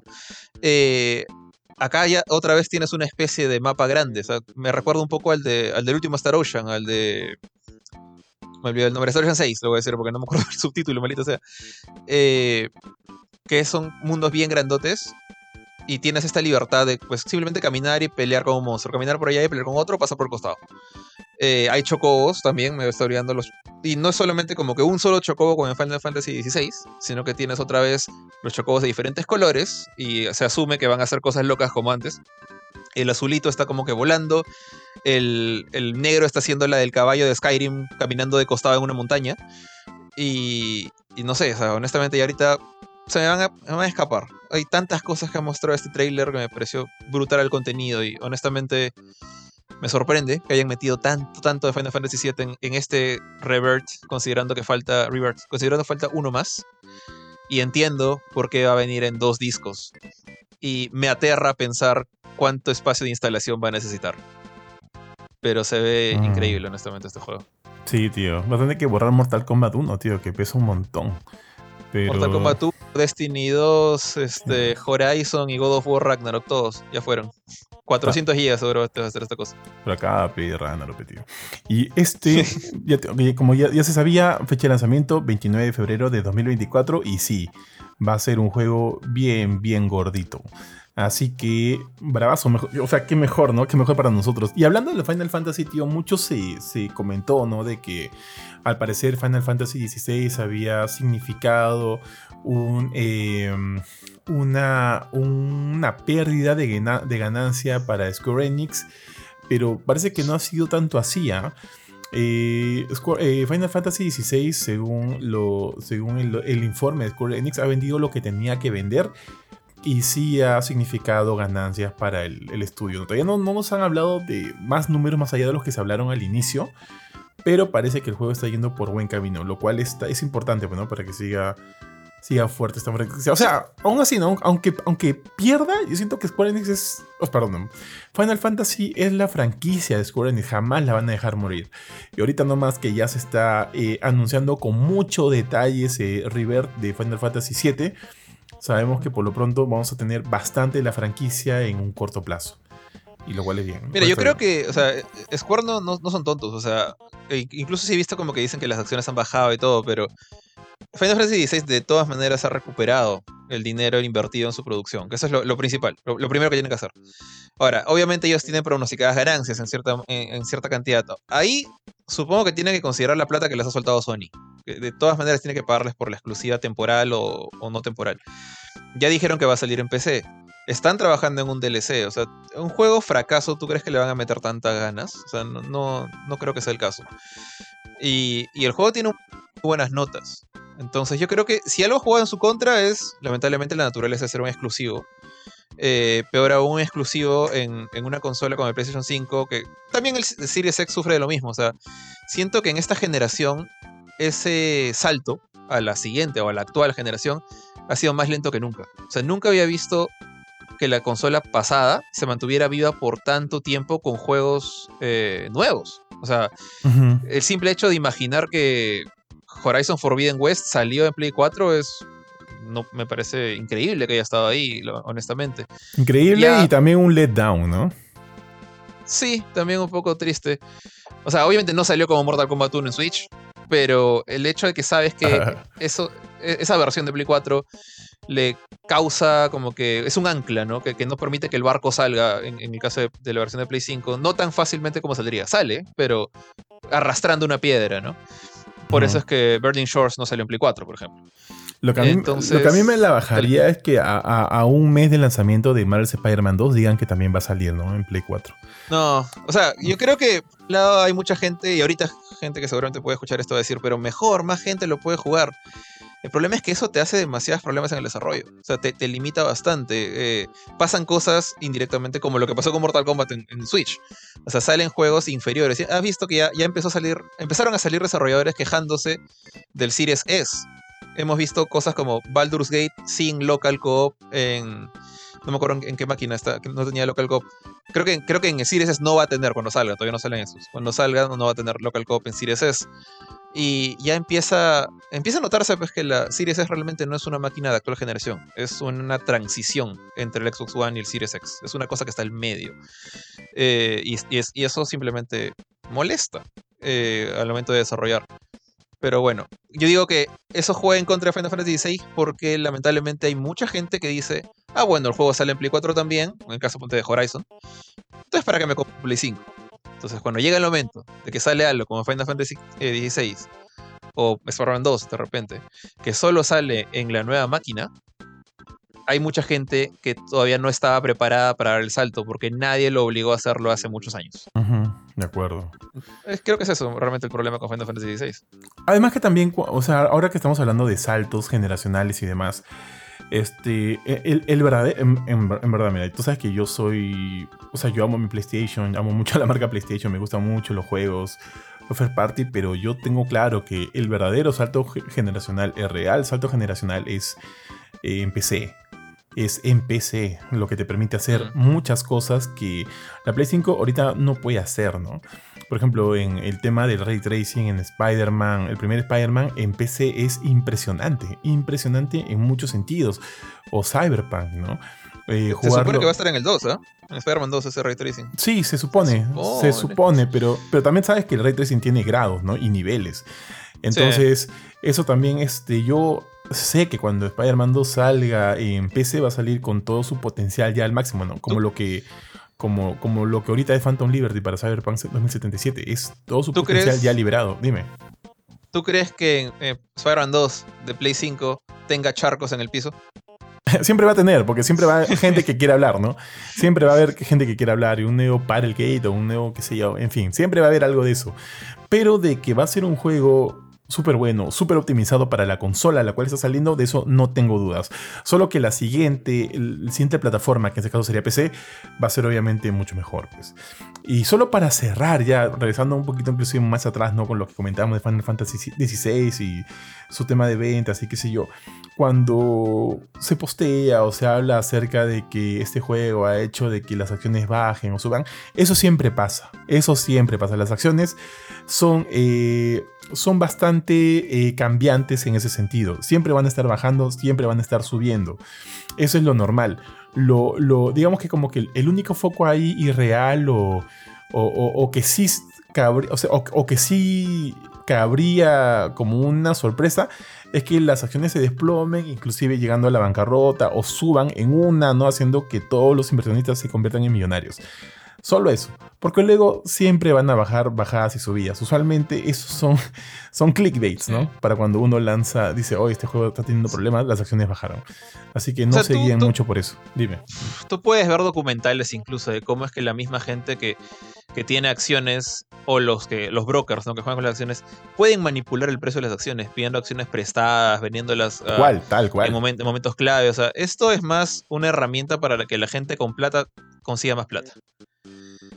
Y considerando todas las, este, las noticias que salieron al comienzo de Final Fantasy superando los millones de millones de ventas en una semana, creo que 5 millones, no vas a, no vas a decir que es un fracaso, honestamente. Es, es, algo que simplemente pasó porque yo creo que porque tiene un nicho pequeño, solamente PlayStation 5. Eh, y esto, esto va, ese juego va a seguir vendiendo. Ah, todavía no, no ha estado nunca en, en oferta. Todavía no sale en PC el, problema no es el juego. Yo creo que el problema son otros y se van a solucionar en cuestión de tiempo, nada más. Tal cual. Ahora sí, a ver, todo lo demás que se anunció, que lo tengo acá de, PlayStation 5, son noticias bien cortitas, así que las voy a enumerar. Por ahí si queremos este, ampliar una de ellas, lo ampliamos. Por un lado, Baby Steps tuvo un nuevo y chévere tráiler. El juego se ve muy divertido y se va a lanzar el próximo año. Eso es lo único que sabemos, todavía no hay una fecha concreta. También sabemos que Roblox llegará a PlayStation 4 el 10 de octubre, o sea, el próximo mes. El próximo mes Roblox llega. No sé si tú has visto, Jorge, esta... ahorita actualmente se está desarrollando en Roblox la Copa Libertadores. no sabía. Es un mate de risa y es una genialidad, tío. A ver, te cuento un poquito qué está pasando. Obviamente son grupos de mierda. O sea, se, han armado grupos, ¿no? De Roblox. de, mierda. Eh, es que son. Es que tú has visto cómo es eh, visualmente Roblox, ¿no? es feo. Sí. sí, y son como que equipos armados con estos muñequitos, qué sé yo. Y se ve feo, se ve feo, pero es demasiado divertido. Y esto ha, llegado a tal nivel de que hay casters, de que se está creando una comunidad muy grande en torno al desarrollo del descentralizado de la Copa Libertadores de Roblox. Y, y inclusive ha salido un personaje, tío, que es increíble. No me acuerdo eh, a qué equipo lo ha fichado, porque así están las cosas, están fichando jugadores. No me acuerdo qué equipo lo ha fichado, pero se llama Cachorrao. Y es este, es este, es este perrito, el, el, meme del perrito de no sé qué cosa, te quiero mucho. ¿Ahí está ese perrito? Este Golden. Creo que no. El meme de te quiero mucho, no sé qué cosa. Es la carita del perrito. Él es cachorrao, ¿no? Su carita en el cuerpo de un jugador de, de, Roblox. Y la otra vez, tío, pasó pucha, una, una locura, tío. Eh, lo secuestraron a Cachorrao y no pudo llegar al partido. Lo secuestraron, tío, en Roblox. Secuestraron a Cachorrao y no pudo llegar al partido. Pero ¿sabes qué? Es como una película, ¿no? Está pasando en la vida real, tío. Y si yo fuera sponsor de Copa Libertadores y demás, yo estaría sponsoreando todo lo que está pasando ahorita en Roblox con la Copa Libertadores. toda esta historia de, Cachorrao jugando y todo eso, eso lo, ha hecho un grupo de, de gente, un grupo de usuarios, developers realmente, en Roblox. No. Roblox es una herramienta donde cualquiera puede entrar y hay muchos han entrado, se han organizado para crear este, este torneo. Ya. ¿Me entiendes? Ah, se han organizado para crear este torneo. Cachorrao es un X que simplemente se creó el, usuario. Todos ah, ¿Y raptaron a la persona? ¿Realmente lo han raptado? No, al personaje dentro. Pero lo salvaron. ¿Sabes quién lo salvó? ¿Cómo funciona eso? ¿Cómo raptas a un personaje? se, se, lo metieron a un carro y se lo llevaron, pero se salvó. ¿Sabes quién lo salvó? Superman, tío. Superman lo salvó y pudo llegar cachorrado. Oh, tío, es una genialidad. Si puedes, busca videos de todo esto lo que está pasando dentro de Roblox y, en la Copa Libertadores porque es una genialidad. La otra vez, inclusive en un partido, cometen un foul, pues, ¿no? Y viene el árbitro porque dice ya, tarjeta roja, va a expulsar al jugador. Le saca la tarjeta roja y este jugador, ¿sabes lo que hace? Agarra esa tarjeta, tiene como que tarjetas de uno, le da la vuelta y el árbitro termina expulsado, pues. Tío, ¿dónde sale eso? ¿Has visto las tarjetas de uno? Sí, sí, claro. ya, le da la vuelta a la tarjeta roja. Sí, ya sé. Tiene, sentido. Sí. no tiene sentido. Tiene sentido, tiene dentro, sentido dentro de uno, no tiene sentido dentro del fútbol. Eso es lo que voy. no, claro que no. O sea, es que acá nada tiene sentido, pero todo tiene sentido en ese sentido. He dicho cualquier cosa ya. Pero es genial, tío. Todo lo que está pasando me parece una genialidad. Si puedes, o cualquiera que no sabe nada acerca de Roblox y la Copa este, Libertadores, por favor averigüen porque es un mate, mate de risa y para mí es una genialidad. Bueno, en fin, Roblox llega a PlayStation 4 el 10 de octubre, así que para todos los aficionados al juego, ahí está. Otra noticia, Ghostbusters Rise of the Ghost Lord llegará a PlayStation VR 2. Tío, ¿qué es del, PlayStation VR 2? Por el amor de Dios, ¿estará vendiendo alguno más? ¿Habrá vendido alguno más? No se sabe, parece que ese es el juego, eh, la plataforma que va a ser la siguiente PlayStation Vita, tío. Nadie, nadie está eh. apostando por, por el VR 2. Bueno, el juego llega el 26 de octubre. Tuvimos otro tráiler de Avatar Frontiers of Pandora que confirmó su lanzamiento para el 7 de diciembre a finales de año. Ghost Runner 2 ya tiene una demo, que, o sea, ya ha sido lanzado una demo. Y, este, sabemos que el juego llega el próximo mes. No lo he jugado, ¿ah? no he jugado la demo. Eh, ni siquiera la he descargado. Voy a darme mi chance para descargarla porque sí me gustaría jugarlo. ¿Juego original? Yo, no lo juego. Buenazo, juegazo. Juegazo, muy bueno, tío. A mí me gustó un montón.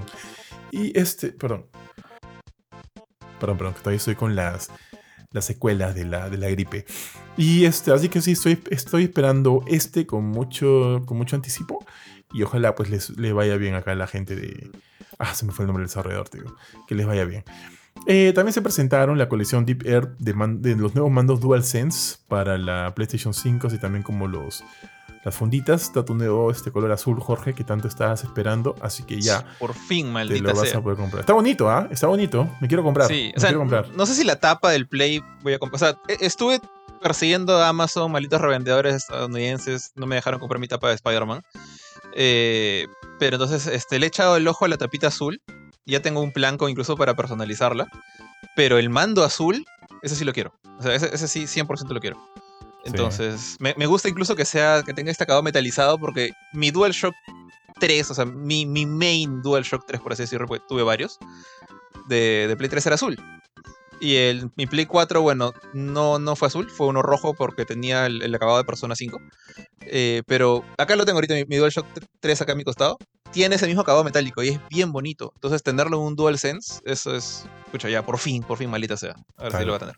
Tal cual. Y va a salir al mismo precio actual, ¿no? No creo que le suba. ¿Cuánto está un mando, un DualSense ahorita acá en precio, precio cachinero? Ah, o sea, yo lo he visto. Eh, su precio normal de ponte el color negro, el color vino, estos los dos primeros que salieron. Después el blanco estaba 70 dólares cuando recién salieron. ¿Pero tú los, has comprado allá? ¿Tú los has comprado allá? Eh, no, los compré acá. Los, compré, mis mandos de colores, el negro y el vino, los compré cuando estaban acá 300 soles. Eh, pero yo sé que salieron a 70 y incluso hace poco, hace un mes nomás, los vi caer hasta 45. Todos los DualSense, menos el de God of War y ese nomás. El de God of War era el único que no, estaba abajo. Todos los demás están 45 cocos, pero por un tiempito limitado en Amazon. ahora otra vez están en 70 los de colores y el blanco está creo que 60 o 50 y pico. Así que asumo que estos van a salir a 70 también. De acuerdo, o sea, más o menos 300 lucas aquí. El de Spider-Man 2 también es a 70 dólares ahorita. Ese está bonito, ese también lo quiero. Vale. En fin, ya mucha plata, tío, mucha plata para la poca chance que tenemos ahorita. También Tales of Arise Beyond eh, the Dawn sale el 9 de noviembre, Honkai Star Rail sale este, para PC el 11 de octubre y tu juego favorito Jorge Foamstar recibió un tráiler y se reveló que el 29 de septiembre, mi, mi cumpleaños, entre el 29 de septiembre y el 1 de octubre se va a celebrar una Open Beta Party para PlayStation 5 antes de su lanzamiento. Así es antes de su lanzamiento en 2024. Y con eso se acabó el Stereo Play y nos vamos súper rápido, tío, a lo que también ese mismo día, pero más temprano, eh, Nintendo tuvo una Nintendo eh, Direct, o como la, gente le dice Direct, que este, yo sí estaba esperándola porque por un momento dije, chuma, anuncian la Switch 2. Pero no hubo nada de eso. Es más, me pareció un poquito tela el, el Direct, pero acá les comentamos, ¿no? Por un lado se reveló el juego Mario vs. Donkey Kong ese juego de, Game Boy Advance va a tener una nueva versión para Nintendo Switch y se ve bien bonito. Es como lo imaginas, ¿no? Ese juego clásico de, Mario contra Donkey Kong, teniendo que subir por unas plataformas hasta llegar donde el simio está bien paja. Finalmente, el juego de la Princesa Peach tiene nombre y se llama Princess, Peach Showtime, tío. Donde vamos a ver que ella esté muy, muy a la par de Mario. Eh, va a tener algunos power-ups que le van a hacer cambiar, le van a dar ciertos poderes, cambiar de atuendo y demás. Y va a pasar dentro de toda una... Tiene este elemento eh, plataformero que es clásico de la franquicia, ¿no? Eh, y más o menos de qué trata, este, ella, la princesa va a tener que salvar este, a un espectáculo, a un show que está siendo este, secuestrado por una banda de, enemigos. Así bien simple, ¿no? O sea, tampoco vamos a pedir algo tan, tan complicado. Pero se ve bonito, el juego se ve bonito y sale para Nintendo Switch el 22 de marzo, tío. Ahora, Jorge, interrúmpeme cuando quieras. Ahora, este F0, F0 regresa con F099 que llega en esta misma línea de lo que fue T399 y Super Mario Bros. 35, ¿no? Donde es esta especie de Battle Royale donde van a poder participar 99 este, jugadores y la idea es en estas carreras locas y a ver quién llega en primer puesto. Me, parece curioso que o sea, para F099, eh, yo le tengo bastante cariño a F0. sé que, digamos, como ya no, no, tan, no estoy tanto metido en Nintendo, por no decir para nada. Si sale por algún milagro F0, un nuevo F0 no lo voy a jugar. Pero me, me, llamó la curiosidad que hayan utilizado el F0 de Super Nintendo como base en lugar de, no sé, el de GameCube, por ejemplo pero yo imagino que es parte para jugar con la nostalgia. Ah. Pero también no es por, programación, es más fácil. Uh, no creo, o sea, acá, adaptarlo a un Battle Royale de 99 jugadores. O sea, el gran reto es hacer un Battle Royale de 99 jugadores que funcione bien. Entonces, pero, o sea, el Switch, ok, el Switch no corre Mortal Kombat 1 bien, Pero, o sea, el Switch podría correr tranquilamente un juego de GameCube. Es básicamente una versión. O sea, Fall Guys lo hace. F0 GX, creo que se llama. Debería poder hacerlo también. Quizás hay un tema con la velocidad y las colisiones, porque son carros que van rápido, no lo sé, pero. Pero bueno, igual, o sea, yo siento que es más una jugada de nostalgia de, de Nintendo, o sea, agarrar este un juego viejo que cualquiera ha jugado, que cualquiera puede jugar, súper simple, con solamente izquierda-derecha, acelerar y frenar. y, ya está. El, chongo es sobrevivir pues, a, 100 puntas. Se ve súper chévere. La verdad es que hasta me intriga, me, llamaría la atención jugarlo un ratito, pero un ratito nomás, no creo que sea lo que me dedicaría mucho a jugar, pero se ve bien divertido.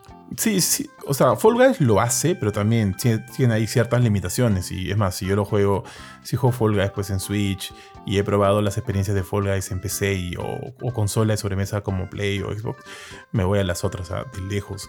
Yo siento también que ahí es un tema de que F0, F0, el clásico, pues, ¿no? Creo que se adapta mucho mejor este, a, que, a que no estés comparando pues no el juego a cómo se veía de repente este juego en, GameCube. Que obviamente era mucho más complejo. Yo siento que va por ahí también. Y también como tú dices, ¿no? de repente un tema ahí de, de nostalgia, probablemente. Pero cuando se inició, cuando dijeron F0, yo esperaba un F0 de esta generación, alucina. esperaba un F0 de esta generación. No esperaba este Battle Royale. Que, que, aparezca, que esté, que esté gratuito para los que tengan Nintendo Switch Online, paja, no. Pero esperaba un F0 de esta generación pero fue. También se anunció que se abrió un, un, museo de Nintendo en Japón. Para los que estén en Japón o estén planeando ir a Japón, dense una vueltita por el museo de Nintendo. ¿Vas a ir a Japón? Sí, en finales de, octubre, o sea. ¡Ay, qué rico! después de que salga Spider-Man. Pero. te sí. iba a decir Spider-Man. No, no, ya, ya, ya, mucho después de que salga Spider-Man. El, el 30 de, de, octubre. Ah, avisa para mandarte mi lista, tío. A ver, ¿qué, más hay? Paper Mario de Thousand Year Door tendrá una nueva versión, tío. Ese juego de Paper Mario tan bonito, tío, del cual me acuerdo que tú con Palomé que hablaron. Palomé que habló bastante de este juego.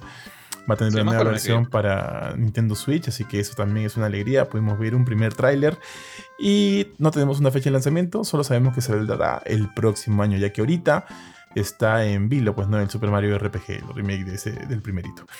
Y repito, para comentar todos los demás, porque son varias cositas, eh, también se eh, reveló el DLC Side Order de Splatoon 3, que también se lanzará el próximo año. Vimos un poquito más de Prince of Persia de Lost Crown, y qué bonito que se ve ese juego. Yo sigo pensando ¿Por qué no presentaron primero ese juego? Porque asumo que han estado trabajando ya bastante tiempo acá. Antes que el remake de Las Arenas del Tiempo, que hasta ahora que se ve, que se vio feo cuando se lanzó. Y ahorita no sabemos muy bien en qué estado está, porque parece que ha sido, está siendo replanteado por completo el juego, si es que no se ha cancelado ya.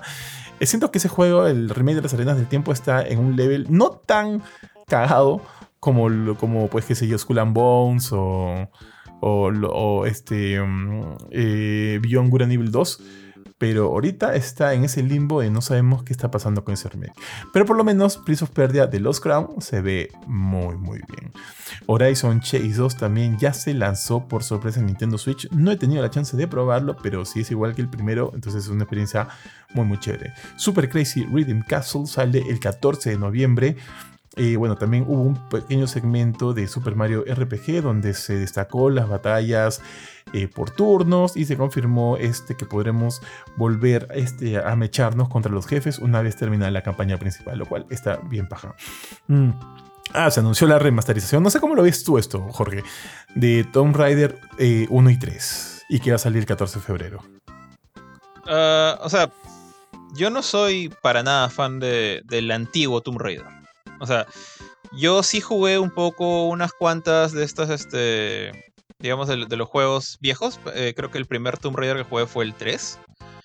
Eh, de ahí jugué el Anniversary, que sí me gustó, me pareció simpático, pero no, no sé, como una especie de, de Prince of Persia Uncharted, por, por compararlo con juegos eh, con trepado y, plataformas. Pero no le tengo como que nostalgia ni cariño. Es como que yo sé que por ahí hay gente que ha crecido con estos juegos y como dije hace un rato, gran, gran parte del, encanto de Nintendo a veces es la nostalgia. Entonces como que encajan acá. Pero no es como que... O sea, no, no, no, me, no me va ni me viene. Es como que, ah, ok, chévere, están ahí, chao. Yo igual, o sea, eh, jugué los tres, pero creo que solo acabé el 2. Alucina, creo que nunca acabé el 1 y nunca acabé el 3 pero sí lo recuerdo. Eh, he visto que el cambio visual se ve bastante bien, o sea, hay un trabajo ahí evidente. A mí tampoco no es que me, me derrita el, mi helado corazón, tío, pero o sea, que exista, me parece que está bien.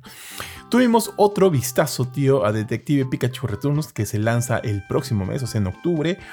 Eh, tuvimos Battle Crash, que es un juego de batallas basado en la mitología, que ha sido solo anunciado para la Nintendo Switch. Y este juego sí me empila, tío, contra Operation Galuga, que fue anunciado y se va a lanzar en 2024, este, Jorge.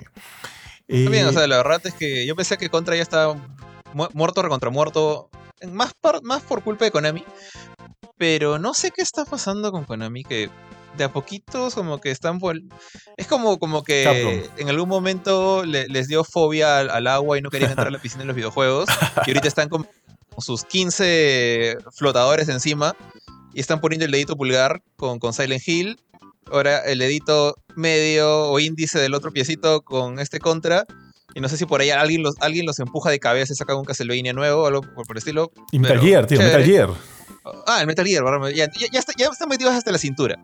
Ya, ahora, la, cosa es que empiezan a caminar un poquito y ya llegan hasta la parte de la piscina donde no hay piso. Y ahí a ver qué es. Ahí, ahí regresa algo por el estilo, pero.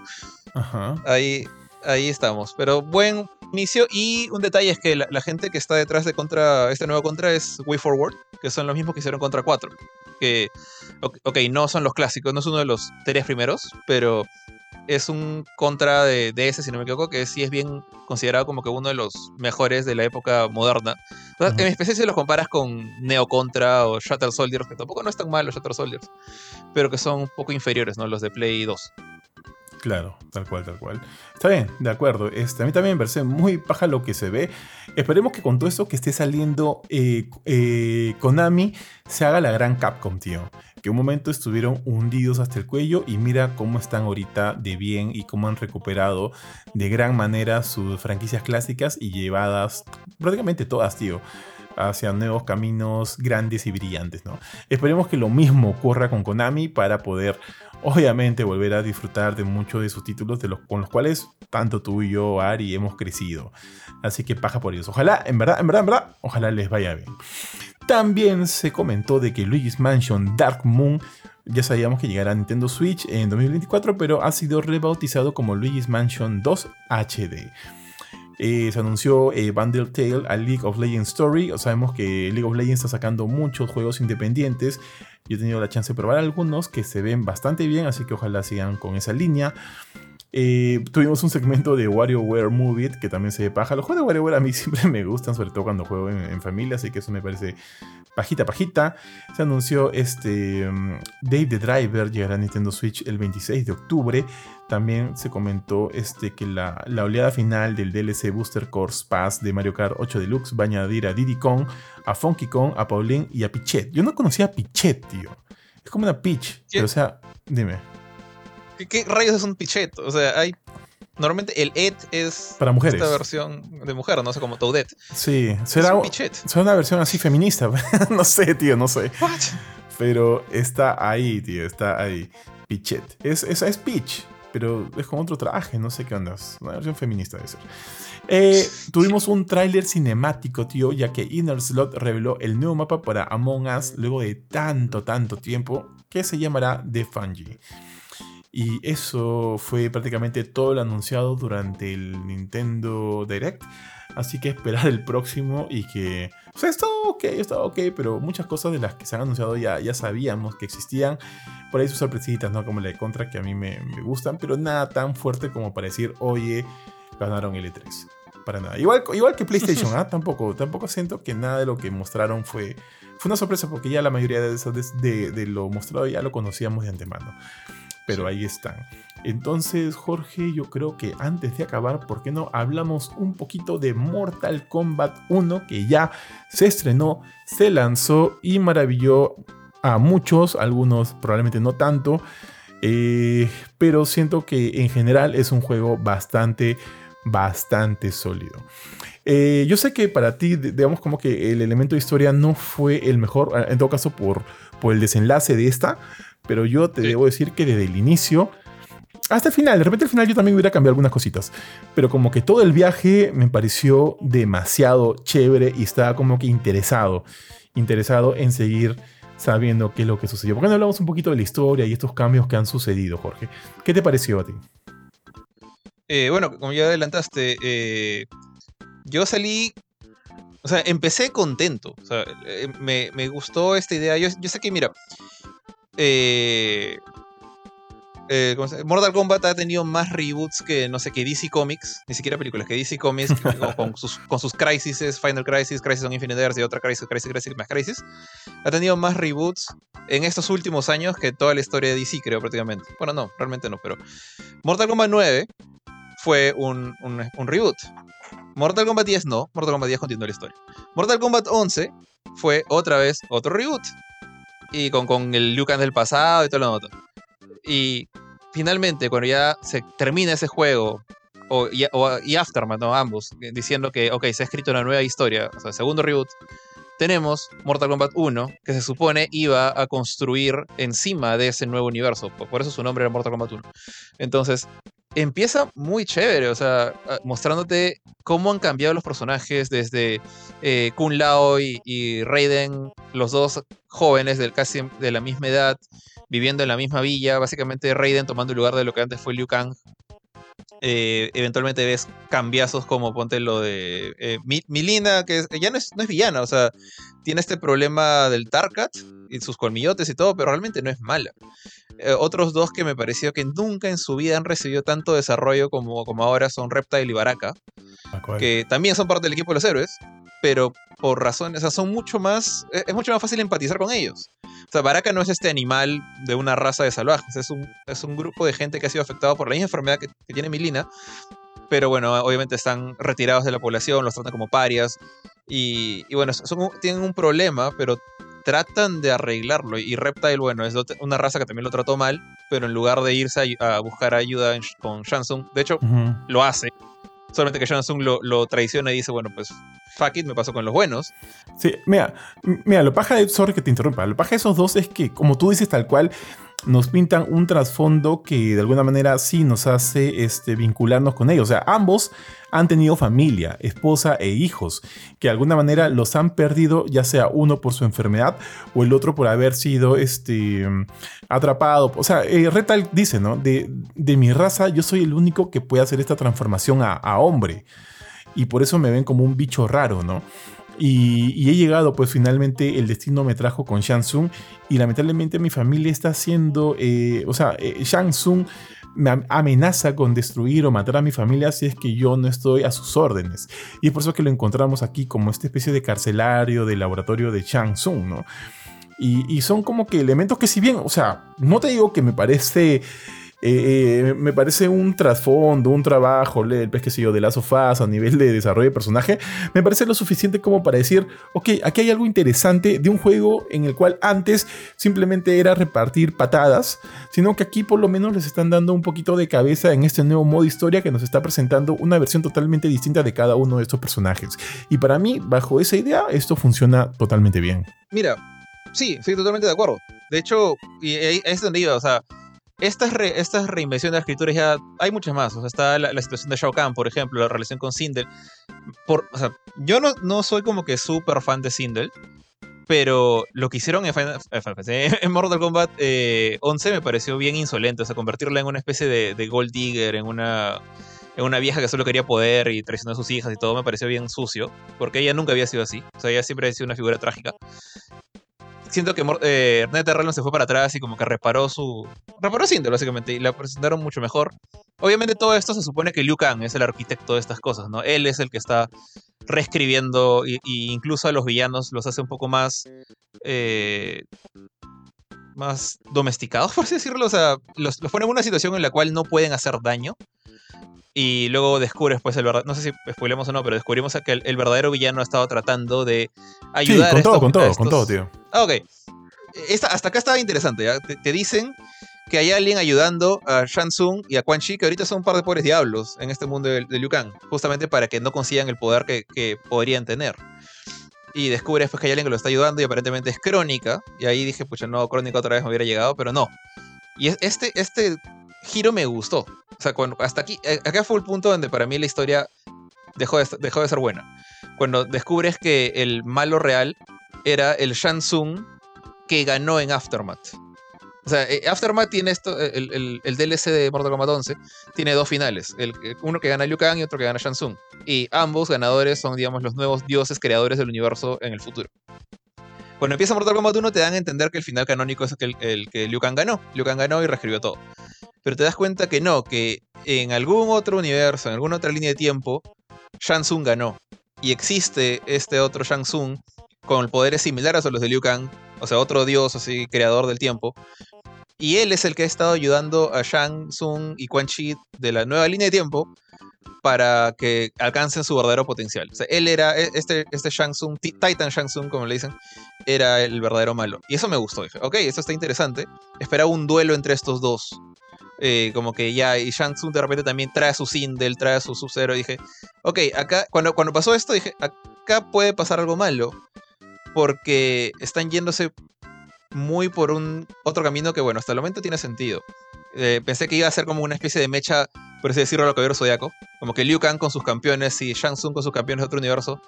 Y que con suerte iban a tener una relación con, no sé, la, esta Milena nueva, esta Milena buena que conocemos, que pelea con su monstruo interior. Se ve cara a cara con la Milena antigua. Tío, tío, como en el intro de, de X-Men, la serie animada, cuando hace el momento, hacia el final del, claro, intro. Tú ves como que. corren los dos y explota. la colisión, ¿no? Entre uno liderado por Javier y el otro por Magneto. Sí, dale, dale. O sea, hubiera sido chévere para mí, al menos, este. O ver a este. Eh, Scorpion. Scorpion es bueno en los dos mundos. Pero no sé, por ejemplo, dije ya, Milena, buena, mala. O Reptile, bueno, malo. Baraka también. Eh, por ahí se sacó al, trajo al Revenant Kun Lao, que nunca, nunca supimos que fue del Mortal Kombat X, que lo reescribieron en Mortal Kombat, lo, lo borraron de la existencia. Eh, o la Kitana Revenant, ellos, o sea, como que regresan por una última vez. Que me hubiera chocado un poquito, porque yo quería que esta historia fuera totalmente de la nueva línea de tiempo, que no vuelvan a traer nada de antes. Pero ya cuando llegaron al punto de la gran pelea multiversal, y tú ves que, y de hecho la resolución de Liu Kang, ahí fue cuando dije, ya, esto se fue a la mierda. Cuando Liu Kang agarra y dice, ok, nuestro, nuestro mundo es de paz, el mundo de Shang Tsung ha vivido todo el tiempo preparándose para esta pelea, no le vamos a ganar. ¿Qué hacemos? O sea, no es vamos a entrenar como Rocky, nada. ¿Qué hacemos? Vamos a buscar otros universos. Y ahí dije, pucha, ya empezamos, acá, algo, algo va a romperse. Y traen a la Kitana, a otra Titán, o sea, otra creadora de otro universo, que es Kitana, la Kitana que ganó en Aftermath en su arcade, en su Torre Conquest. Al Raiden viejo, que también ganó, y también se convirtió en el creador del, del tiempo. Y todos tienen a su, a su gentita y dicen, ya, no le puedo ganar a este titán que, es, que tiene su gente fuerte, a Shansung, entonces voy a traer otros titanes para básicamente agarrarlo a patadas a un solo titán solito. Y ahí dije, ya, esto se fue la miércoles. O sea, hasta antes de eso, cuando manda a su gente a, cerrar los portales, a tratar de, de detener a Shang que está tratando de, de crear el Armageddon, dije, ok, esto está simpático. O sea, ya que Shang traiga gente loca, pero que él siga siendo el, el, Big Bad y Liu Kang tenga esta pelea desesperada con sus nuevos campeones, ¿no? Kenshi, Johnny Cage. Eh, Kenshi que está interesante, ¿no? Como quedó ciego, tenía otra vez el acento y toda esa nota. El mismo Scorpion que ahora está formando, que es, que es Kuai Liang, que está formando el nuevo Shirai Ryu. Bihan, en cambio, está del lado de Shang Tsung. Eh, que sigan construyendo esas relaciones, estos, estos confrontamientos que ya estaban ahí medio planteados pero no, agarran y dicen, ¿sabes qué? Vamos a hacer Space Jam 2. Vamos a traer a, toda la mancha de, este mundo, de ese otro mundo. tenemos a Baraka Cage, a, Liu Kang mezclado con Frost. no sé qué trajeron como 500 monstruosidades horribles. Sí. Recrearon la, la, pirámide de Armageddon, esta escena clásica del juego de Play 2. Y era una pirámide multiversal. Y tú ves que Liu, bueno, como dije, ¿no? O sea, recluta a Kitana de otro universo, al Kun de otro universo, a Raiden de otro universo, y todos traen a sus campeoncitos. Entonces, ya no está ahí el Johnny Cage que estuvo prácticamente protagonista del primer capítulo. No está. Eh, bueno, está, pero así como está él, hay tres Johnny Cage más. Está el Scorpion que fue traicionado por su hermano, pero también está otro que muy probablemente sea Hanzo está un montón de gente que nunca has visto, que no te importa si, se mueren o no. Y ves cómo suben la, pirámide corriendo. Y varios se mueren y caen y es, es Space eh, Jam 2, o es eh, Ready Player One, o es Fortnite. Y dije, esta, esto me llegó altamente, esta parte me molestó. Eh, entonces como que dije, tan, tan bien construido estaba el mundo de Liu Kang, tan bonito estaba, ya, Shang Tsung llegó con su, con su gente caótica, eh, me hubiera gustado mucho más que hubiera sido la historia de estos héroes que recién están aprendiendo de, Mortal Kombat, de la existencia de Outward, todo. La Milena buena, el Baraka bueno, que, no, que no, nunca han existido antes, enfrentando a estos seres malvados. En lugar de vamos a meter a toda la mancha como sea y de alguna manera vamos a ganar. Y todo es que todo explote, ¿qué importa? Y otras escenas estúpidas como esta de cuidar el reloj de arena, de que Shang está que lanzar rayitos por media hora y en lugar de ir tirarle un zapato en la cabeza, están peleándose a los costaditos, todo diciendo, si rompes el reloj de arena se destruye el mundo, se destruye la realidad. Entonces, ¿por qué nadie le tiró una patada a Shang No sé. ¿Quién hizo esa secuencia? Fue un maldito idiota. Pero ahí fue como que dije, no me gustó el final, para nada. Y mi única, ya para cerrar nomás, mi, mi, única, mi único consuelo es que después de los créditos ves que la realidad de Liu Kang se salvó. Ves otra vez al Johnny Cage de antes, a Raiden de antes, o sea, del, inicio del juego me refiero, no, no, de los antiguos, sino de Mortal Kombat 1. Conversando otra vez eh, en una mesita y diciendo, bueno, este mundo va a seguir y ojalá en el siguiente mundo eh, ellos sean los protagonistas y no les quiten el protagonismo al final. Eso es, como dije, mi consuelo realmente. Mira, estoy totalmente de acuerdo contigo, Jorge. Inclusive, en un momento justo antes del capítulo final, cuando Raiden dice, bueno, para enfrentar esta nueva amenaza, voy a tener que yo reclutar a toda mi mancha, ¿no? Tengo que armar mi... mi este... Sí, Lucan, perdóname. Lucan dice, tengo que reclutar a mi mancha, tengo que armar mi, mi escuadrón. Yo pensé por un momento, Chuma, acá se va a acabar y vamos a seguir, todo esto va a seguir en Mortal Kombat 2. Dije, nos van a dejar con un cliffhanger. Y dije, oye, o sea, qué paja que, o sea, qué, o sea, sí me pareció paja de eso de, vamos a ver cómo nos armamos hasta los dientes para combatir esta amenaza de Shansung, que para mí, sinceramente, hasta ese momento no me pareció una gran amenaza. Eh, para mí, la, la, amenaza de Shansung, para mí, o sea, del Shansung Prime, es este, el cómo eh, pervierte este mundo creado por, por Liu Kang. Eso es lo que a mí me gusta. Me gusta que esa sea la amenaza de Shansung. Cómo eh, todo lo que creó este Liu Kang lo va a pervertir y de alguna manera va a volver a, generar estos villanos que van a volver a enfrentarse con, sus, con sus contrapartes. no, no, perdón, con sus contrapartes no. Estos villanos que van a volver, que van a enfrentarse con los personajes buenos. Y Liu Kang pensando, por más que yo este, trate de hacer las cosas a mi manera, de alguna manera el destino es, es, es, o sea, no puedes escapar del destino, ¿no? Y algunos personajes siempre van a tener que terminar mechando entre ellos. Esa idea es la que a mí me gustaba. Eh, y, y, luego dije, bueno, si acá, acá, me parece paja, pero a ver cómo sigue. Y bueno, todo continuó en el capítulo, el último capítulo, el 15, 16, no me acuerdo cuál es. Y, y, fue toda esta chanfaina que a mí tampoco me gustó porque tal cual tú lo dices, siento que el foco principal, que era todos estos nuevos personajes, se diluyó por completo en un mar gigantesco de personajes aleatorios que yo asumo muchos de ellos creados proceduralmente, tío, porque habían combinaciones totalmente locas. Totalmente locas, que me parece. No, no, no, son procedurales, hay, hay, 30. Ya, ya, he visto un video que ¿Ah, salen los 30 ah, posibles enemigos. Porque, porque en el, en, el. Bueno, ya, ya hablamos, luego hablamos eso. En fin. Eh, y sale esta, esta, esta, esta variedad de otros personajes que, como te digo, ¿no? Que estén ellos, siento que diluye mucho todo el efecto que, que, habíamos cosechado con estos primeros 14 capítulos conociendo a cada uno de estos personajes, ¿no? Por ejemplo, cuando llegamos al momento en que, en que se enfrenta a Bihan, en un momento vemos cómo se le forma la cicatriz a Kuai Lian. Y, vemos cómo se van amoldando un poquito a estos personajes que ellos solían ser, ¿no? Y era como que cada vez que aparecían esos detalles, yo me ponía pues en ese meme del Leonardo DiCaprio, ¿no? Como que mira, mira, mira, está, está pasando esto. Y eso, esas cositas a mí me gustaba, me gustaba cómo se estaba construyendo eso, totalmente. Este, o cuando pues se queda, se queda este ciego, este, ah, Kenshi, cuando Kenshi se queda ciego y, ya habíamos hablado, pues ya comentaste acerca de la enfermedad de Mailina, cómo lo vemos, vemos transformándose en esta especie de, de, de baraca. Entonces, esas cosas me gustaban un montón y sentía que, que si bien estábamos teniendo personajes nuevos, o sea, jamás me hubiera ocurrido pensar en un Quailian como, como Scorpion, igual vemos que de alguna manera están teniendo estos rasgos de sus antiguos seres y eso me gustó me gustó. Y quería seguir ahí, quería seguir ahí, quería que ellos sigan siendo ¿no? el, foco. Porque inclusive siento que toda la trama con, con, este, con Raiden, quedó muy detrás. Raiden solo fue, entre comillas, eh, relevante durante el torneo, que también se acabó en dos patadas. Porque evidentemente el torneo pues no, era, no era el foco pues, ¿no? de la historia, el foco era todo esto que estaba sucediendo y, y amenazando esto que había construido este Liu Kang.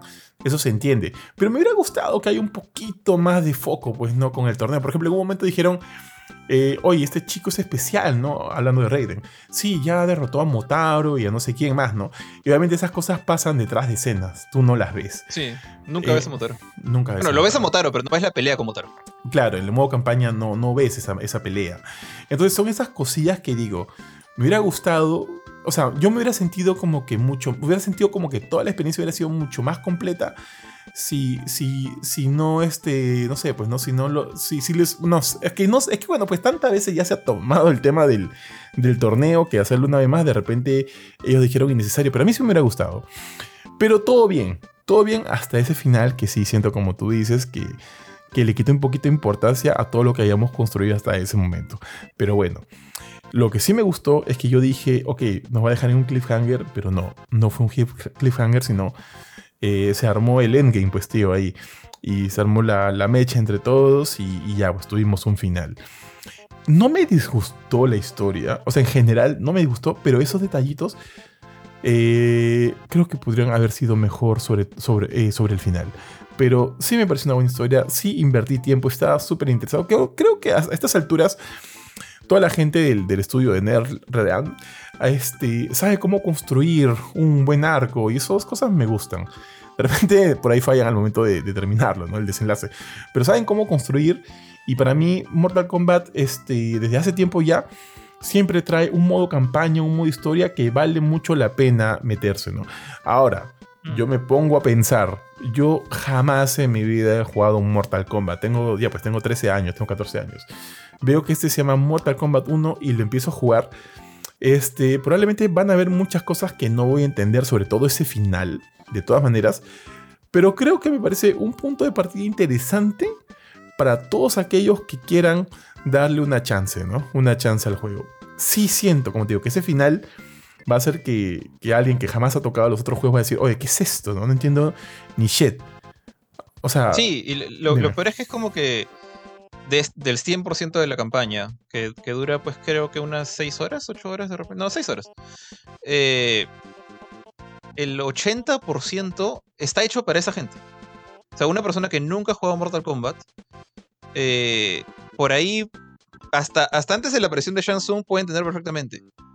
Ya una vez que aparece el titán Shang Tsung, te das cuenta, esto está hecho para la gente que ha jugado el anterior. Y ahí creo que se pierde un poco esto que dices. Que a mí me hubiera gustado también, que hubiera sido un reboot reboot.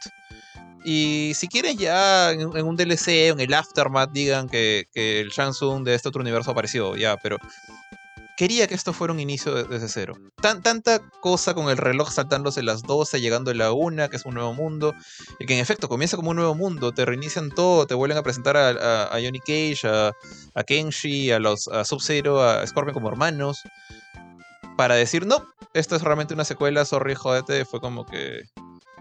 Dije, bueno, ya, yo sí juego los anteriores, no me afecta. Pero este, este final no ayuda en nada a todo lo que has construido antes y pierdes a esta gente que acabas de decir. A esta gente que podía haber querido empezar con este juego. Entonces, no sé, no sé, no sé para quién eres ese final. Además, algo sí que también yo siempre he sido fan de Hanzo. Hanzo como personaje me ha gustado mucho. Y la única vez que lo mencionan, no sé si lo viste, es en un este. en una conversación que tiene. Ah. Eh, no, en, una, en un final. O sea, en una conversación que tienen este. Este Kuai Liang y Smoke. Le dice, oye, y este chico nuevo que ha entrado al. O sea, él ya está creando los Shira Ryu, ¿no? Este chico nuevo, Hanzo, que ha entrado, pucha, tiene mucho potencial. Puta, sí, ¿no? Es como que. Sí, sí, no. lo, lo, ves en el, en el ending cuando acabas el juego con.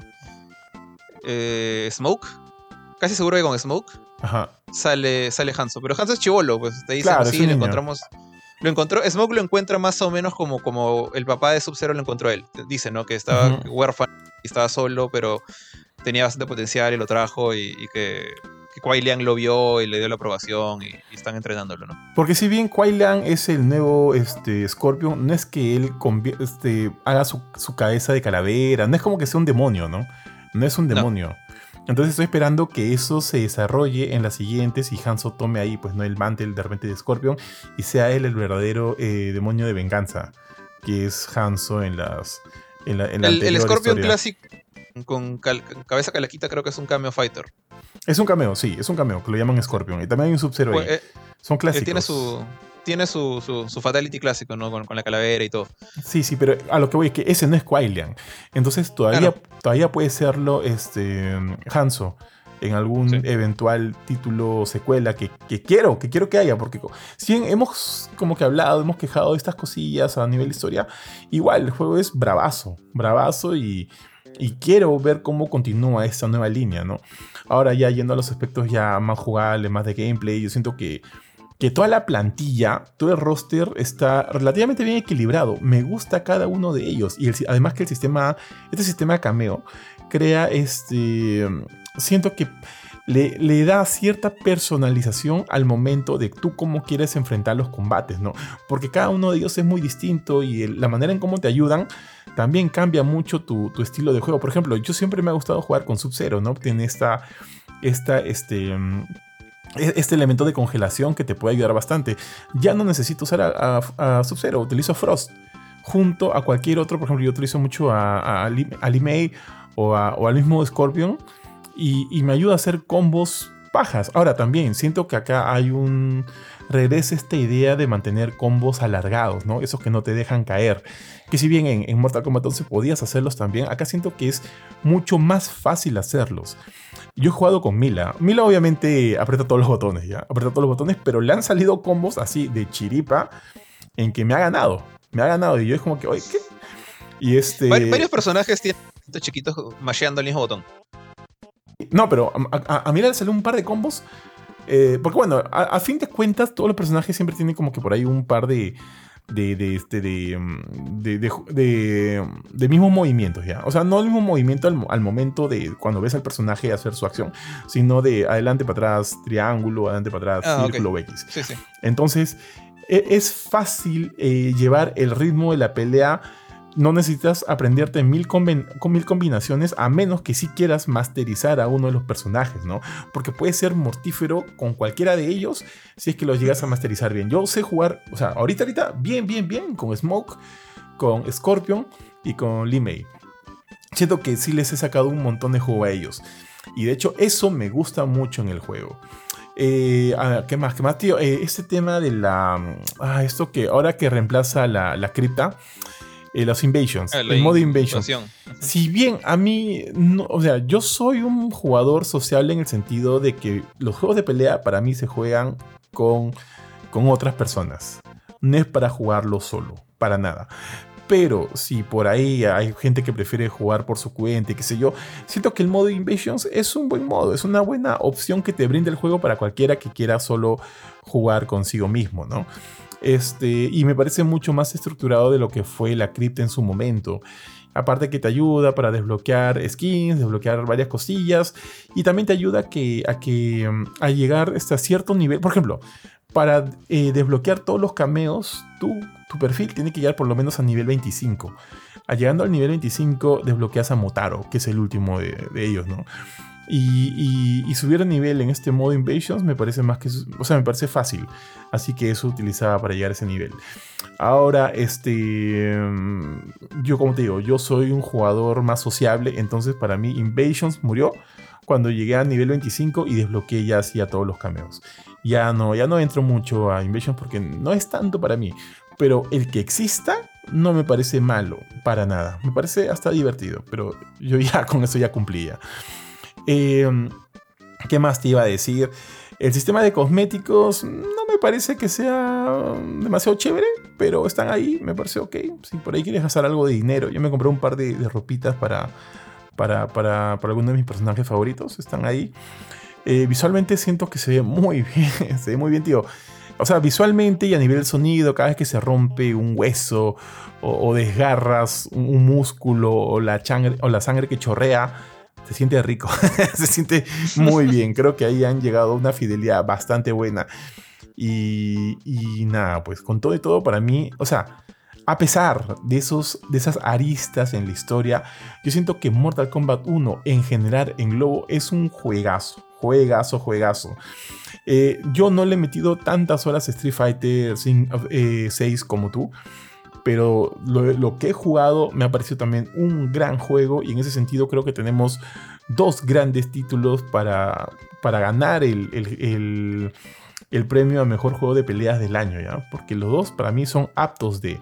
Yo le he puesto a Mortal Kombat 1 9.5 porque me parece un juegazo en ese sentido y realmente espero ver, ¿no? Ver este cuál va a ser el siguiente paso para para NetherRealms, o sea, más allá de los DLCs que ya están anunciados, los que vendrán y demás, porque Mortal Kombat 2 va a ser un título que evidentemente voy a querer jugar y al que probablemente, al igual que este, ingrese primero al modo campaña. Eh, no sé, Jorge, ideas finales. Sí, se llamará Mortal Kombat 2 porque siento que, que Google tiene muchas cosas que decir al respecto. Ya, ya de por sí está un poco confundido actualmente. Imagínate después cuando aparezcan dos juegos que se llaman exactamente iguales. Pucha, tendrías que ser, pues, ¿no? ¿O no? no, o sea, no le queda otra, pero. Pero. Sí, o sea, supongo que. Supongo que es o, es o Mortal Kombat 2 o Mortal Kombat 2 con algún subtítulo o empezamos a hacer las cosas que hacían en la época 3D, como le dicen, o sea, Deadly Alliance, Deception, Armageddon y demás. Eh, bueno, en, mi caso, de hecho, eh, comparto tu, opinión, o sea, si, si me olvido de, todos los problemas que tengo, ni siquiera con el modo campaña en sí, sino con el guion, con la forma en la que en la que han escrito esta historia, hemos dicho como, como la han destruido al final, porque en verdad sí salí muy, muy, muy enojado de lo que hicieron en el capítulo final. Pero eh, el juego como tal es excelente. O sea, realmente el gameplay. Creo que una de las pocas cosas que le podría reclamar al gameplay es que siguen teniendo algunas animaciones un poquito duras. Pero si las comparas con las de Mortal Kombat eh, X, por ejemplo, que creo que era, creo que fue el juego que tuvo una de las peores animaciones de combate, como los golpes en el piso, cosas eran horribles. Eh, ahora están mucho más creíbles, están mucho más fluidos los ataques. Creo que de repente también ayuda mucho el hardware más nuevo. Eh, hay algunos que sí me gustaría por ejemplo, me molesta un poco que, Johnny Cage, cuando se abre de piernas, su alcance es mucho menor. Ahora es como un gancho en lugar de un ataque hacia adelante. Eh, son detallitos mínimos que simplemente te acostumbras al momento de jugar al personaje y aceptar los cambios que ha tenido con el, con el tiempo, ¿no? En el balance. Porque el gameplay es muy bueno. Eh, a mí no me molesta esto de los que, que puede ser como, que reemplazar a Sub-Zero poniendo a, Frost como un cambio porque hay muchas diferencias. O sea, Sub-Zero no es solamente hielo y puntos, así es, es la base de su combate. Pero hacer combos con Sub-Zero, normalmente la gente que te hace buenos combos no es, no es gente que te congela, va y te mete un uppercut. Es gente que sabe cómo congelarte, pegarte y seguirte en el aire y congelarte de nuevo. Eso ya es es mucho del aprendizaje que, viene con todos los juegos de pelea, ¿no? O solamente, eh, básicamente un buen combo es aquel que no te deja caer al suelo, pues. Sí, sí. Eso es lo que pucha, también lo ves en Tekken, por ejemplo, ¿no? Pero, pero sí, de hecho, el gameplay no tengo casi ninguna queja, realmente. Eh, el modo invasión me parece un poco aburrido, pero bueno, es un modo secundario, es un extra. Honestamente, no, no es algo que, que deba quejarme, simplemente está ahí. Y si no quieres jugar, no lo juegas. Y en el lado del modo campaña ya me quejé un montón de la historia. Del final de la historia, no de la historia, el final de la historia. El acto 3 es lo que me jode nada más. El nivel de producción que tiene es impresionante. O sea, honestamente es como lo que tú dijiste. Es, que, que, agarres un juego de pelea y que lo primero que te lanzas a hacer es el modo campaña. Es. Siento que no es común todavía. incluso en juegos, ponte Street Fighter mismo, lo primero que hice yo no fue entrar al modo World Tour. Fue jugar arcade y probar unos 4 o 5 jugadores. Porque sabía que en el modo World Tour iba, a crear este personaje, iba a jugar con un personaje inventado, no iba a jugar con Ken, con Ryu, con Kami, con Chun-Li. Entonces, primero me mandé a jugar arcade. Mientras que en Mortal Kombat yo sé que voy a jugar con personajes, eh, estos personajes, y además voy a tener esas cinemáticas de muy alta calidad, muy buena actuación de voz, salvo por Megan Fox. Megan Fox es un desastre actuando, actuando de ah, voz. Sí. Su, su, terrible. Pero el nivel de producción del modo campaña es. Yo por, por sentía, pucha, estoy jugando un juego de pelea, estoy jugando una especie de, de juego de acción-aventura tipo Uncharted, tipo los últimos Tomb Raider, ¿no? Como que sentía que estaba en ese nivel.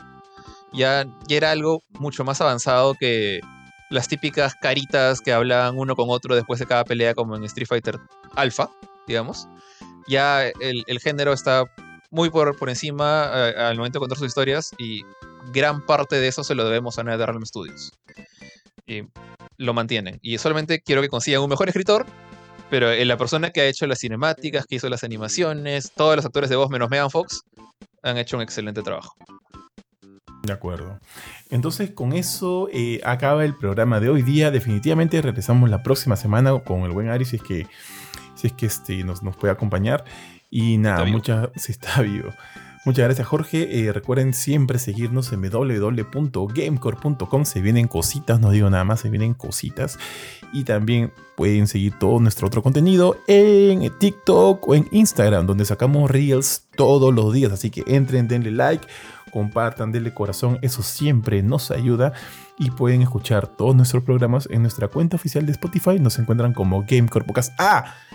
Un aviso a la comunidad hay por ahí un par de payasitos que están este, creando cuentas llamadas Gamecore. Eh, tío, he visto dos. He visto dos cuentas llamadas Gamecore. Uno Gamecore con doble D y un Gamecore guion abajo 1. Que obviamente se han copiado de nuestro logo y de repente van a querer ahí hacer este, sus fechorías. Gente de shit, pues no, gente de shit que, siempre hay.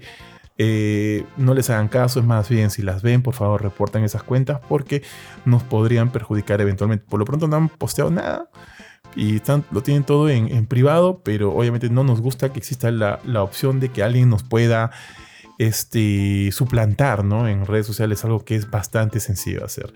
Eh, si las ven, por favor, reporten, ayúdennos con eso. Y siempre recuerden que nuestra cuenta oficial es la única Gamecore como tal, con D al final, Gamecore. Y, este, y nada, no caigan, no caigan en trampas.